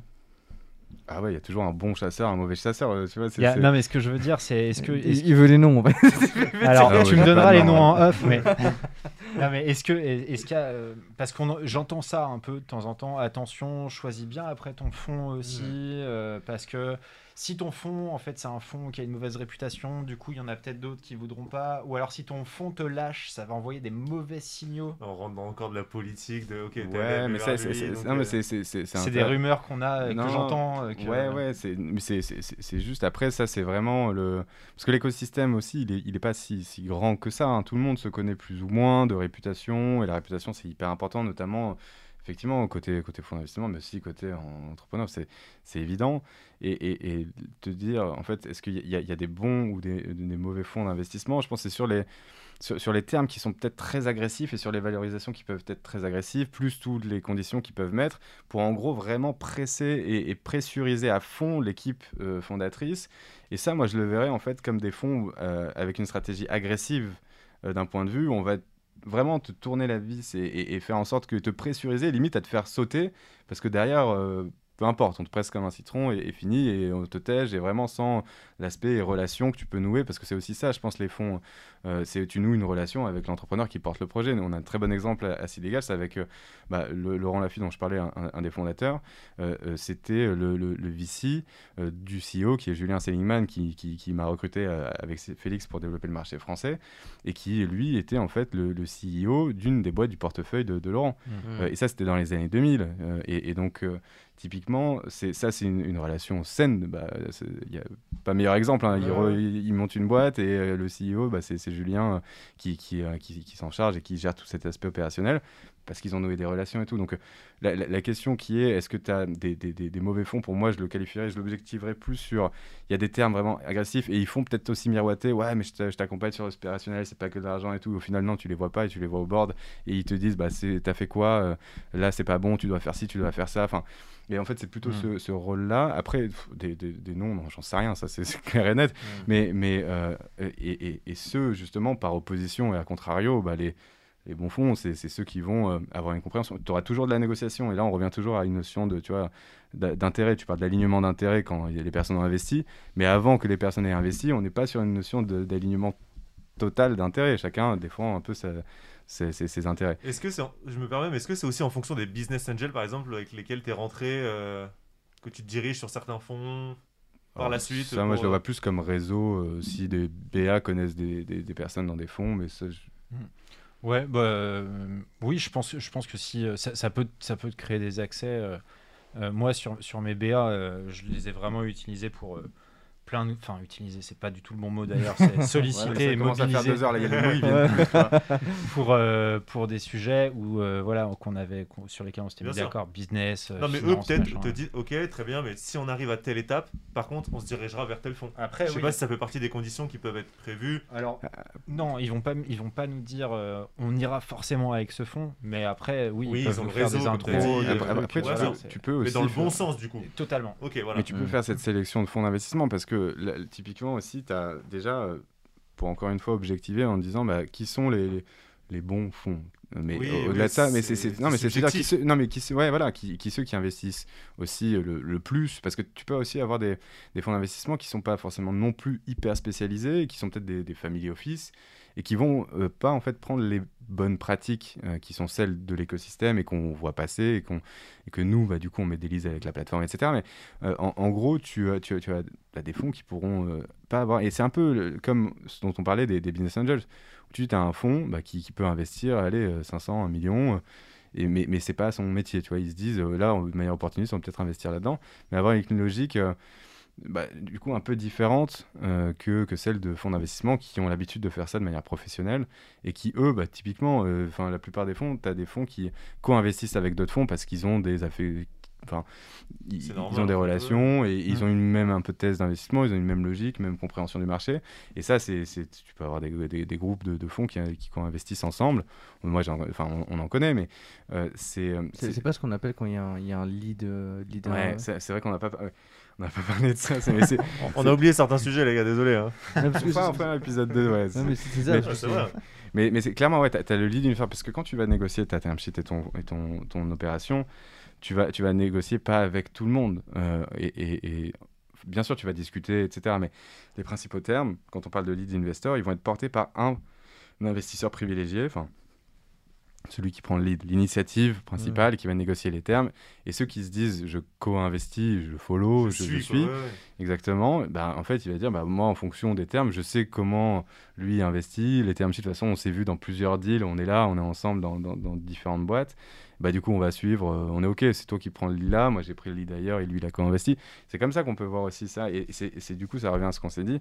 Bah, si tu as, un fonds euh, qui peut être qualifié, bah, je sais pas, de, de peut-être agressif ou peu importe, tu vois, mais qui est pas vraiment dans, dans- dans l'écosystème et toi, en fait, tu as négocié avec ce fonds au départ et euh, tu l'as fait rentrer. euh, bon, la relation était un peu dure, etc. peut-être dire, euh, les autres vont se dire Ah, c'est quoi ce que tu as prévu là dans, le pack? Avec lui là? Et on p- Ah ouais, non, ça va, merci. ok. Euh. J'investirai pas. C'est comme ça que tu vois, je pourrais qualifier le- le- la question sur est-ce que tu as des bons ou, ou mauvais, ou mauvais fonds. Mais euh, Ça, ça, d'ailleurs, c'est une thématique, euh, parce qu'on a un prochain invité sur FD qui est, euh, je sais pas si on peut le disclose ou pas, qui est un grand podcasteur français, euh, tu viens de disclose. qui justement avait rencontré un problème euh, sur le, une de sa rachat d'une de ses boîtes où il disait qu'il avait un grand groupe euh, dans son capital et du coup les autres ne voulaient pas racheter parce qu'il y avait bah, ce grand groupe là. ça, c'est un super sujet aussi. Et, On est reparti pour deux heures les gars, bienvenue Ouais, dans ce nouvel épisode de. C'est ça, je vais finir. je vais- C'est la partie On a les yeux rouges, on commence à se déconfier un peu. non, non, mais ouais. Non, mais ça, ça, c'est typiquement sur les logiques, tu vois, de, de fonds d'investissement et les, et les corporate funds, c'est-à-dire les, les- les fonds d'investissement de grands groupes Hmm. qui eux aussi sont intéressés et qui investissent dans des boîtes et qui Bien sûr. participent justement au développement de l'écosystème et, et- et- et au lancement des boîtes et euh, au financement. Eh ben, eux, en fait, on, on le voit, et d'ailleurs, j'ai, écrit un, un, un petit euh, interview, c'était dans le Maïf Startup Club que, que j'avais fait avec l'agence Stroika, euh, des, des, des gens très bien, mais en, en gros, l'idée, c'est... Euh, tu tu passes toutes les promos, mais, mais- et là, et là, c'était quoi la question? C'était vraiment, bah, du coup, c'était sur la- l'aspect intéressement au capital et tout, mais la, la logique entre des, des fonds corporate et, et des fonds VC, bah, la finalité n'est pas forcément la même. Le fonds corporate, lui, il poursuit quoi? Lui, il a envie de développer un actif et à la fin, plutôt bah, de diversifier, euh, tu Ouais, vois, bah oui. dans le cadre de son groupe. Lui, la logique spéculative, parce que c'est ça, hein, c'est les fonds d'investissement, c'est des logiques spéculatives, c'est pas forcément un gros mot, c'est juste de se dire, je mets 10 et je vais avoir 100, c'est ça, hein, spéculation. Et donc, euh, en prenant un risque, et donc plus le risque est important, plus toi, ton potentiel de gain est élevé. hein. ça, sait tout ça quand on joue à l'euro million. Euh, mais bref, et, et- et donc, euh, c'est là deux logiques qui, par moment, peuvent être donc opposées, et donc il peut y avoir des frictions quand tu as des fonds d'investissement qui sont dans le capital, avec des fonds corporate, bah, des fois, enfin moi j'ai- vu passer quelques témoignages tu vois, de, de fonds sur, sur ce sujet, hein, pas de l'avoir vécu, mais euh, ça peut poser des, des difficultés, parce que bah, on a des stratégies qui sont pas forcément Mm, alignées, on a des stratégies tu vois, qui peuvent être opposées par moment. Putain, on, on pourrait continuer des heures les gars, mais je pense que je- on, on va quand même vous libérer parce que vous n'êtes pas vesté chez French Joueurs. Trois ans les gars,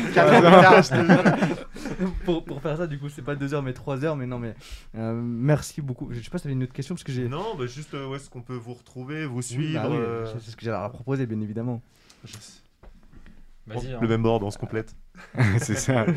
Comme ça, tu, tu finiras sur le mot de la fin. Moi, j'ai trop parlé, je trouve. Mais euh, non, nous, on peut nous Il était comme nous, on le regardait, il était euh, comme ça. on- Bah ouais, ouais, je, je suis pas du tout expert du sujet, du coup. euh, Bah, bon, non, mais bah, déjà, on espère que vous avez passé un bon moment. mais c'était hyper Ouais, sympa et moi j'ai appris plein de choses et je sais que j'aurai les bonnes pratiques pour la Mm. Serie A et j'ai une petite idée de par qui je vais passer.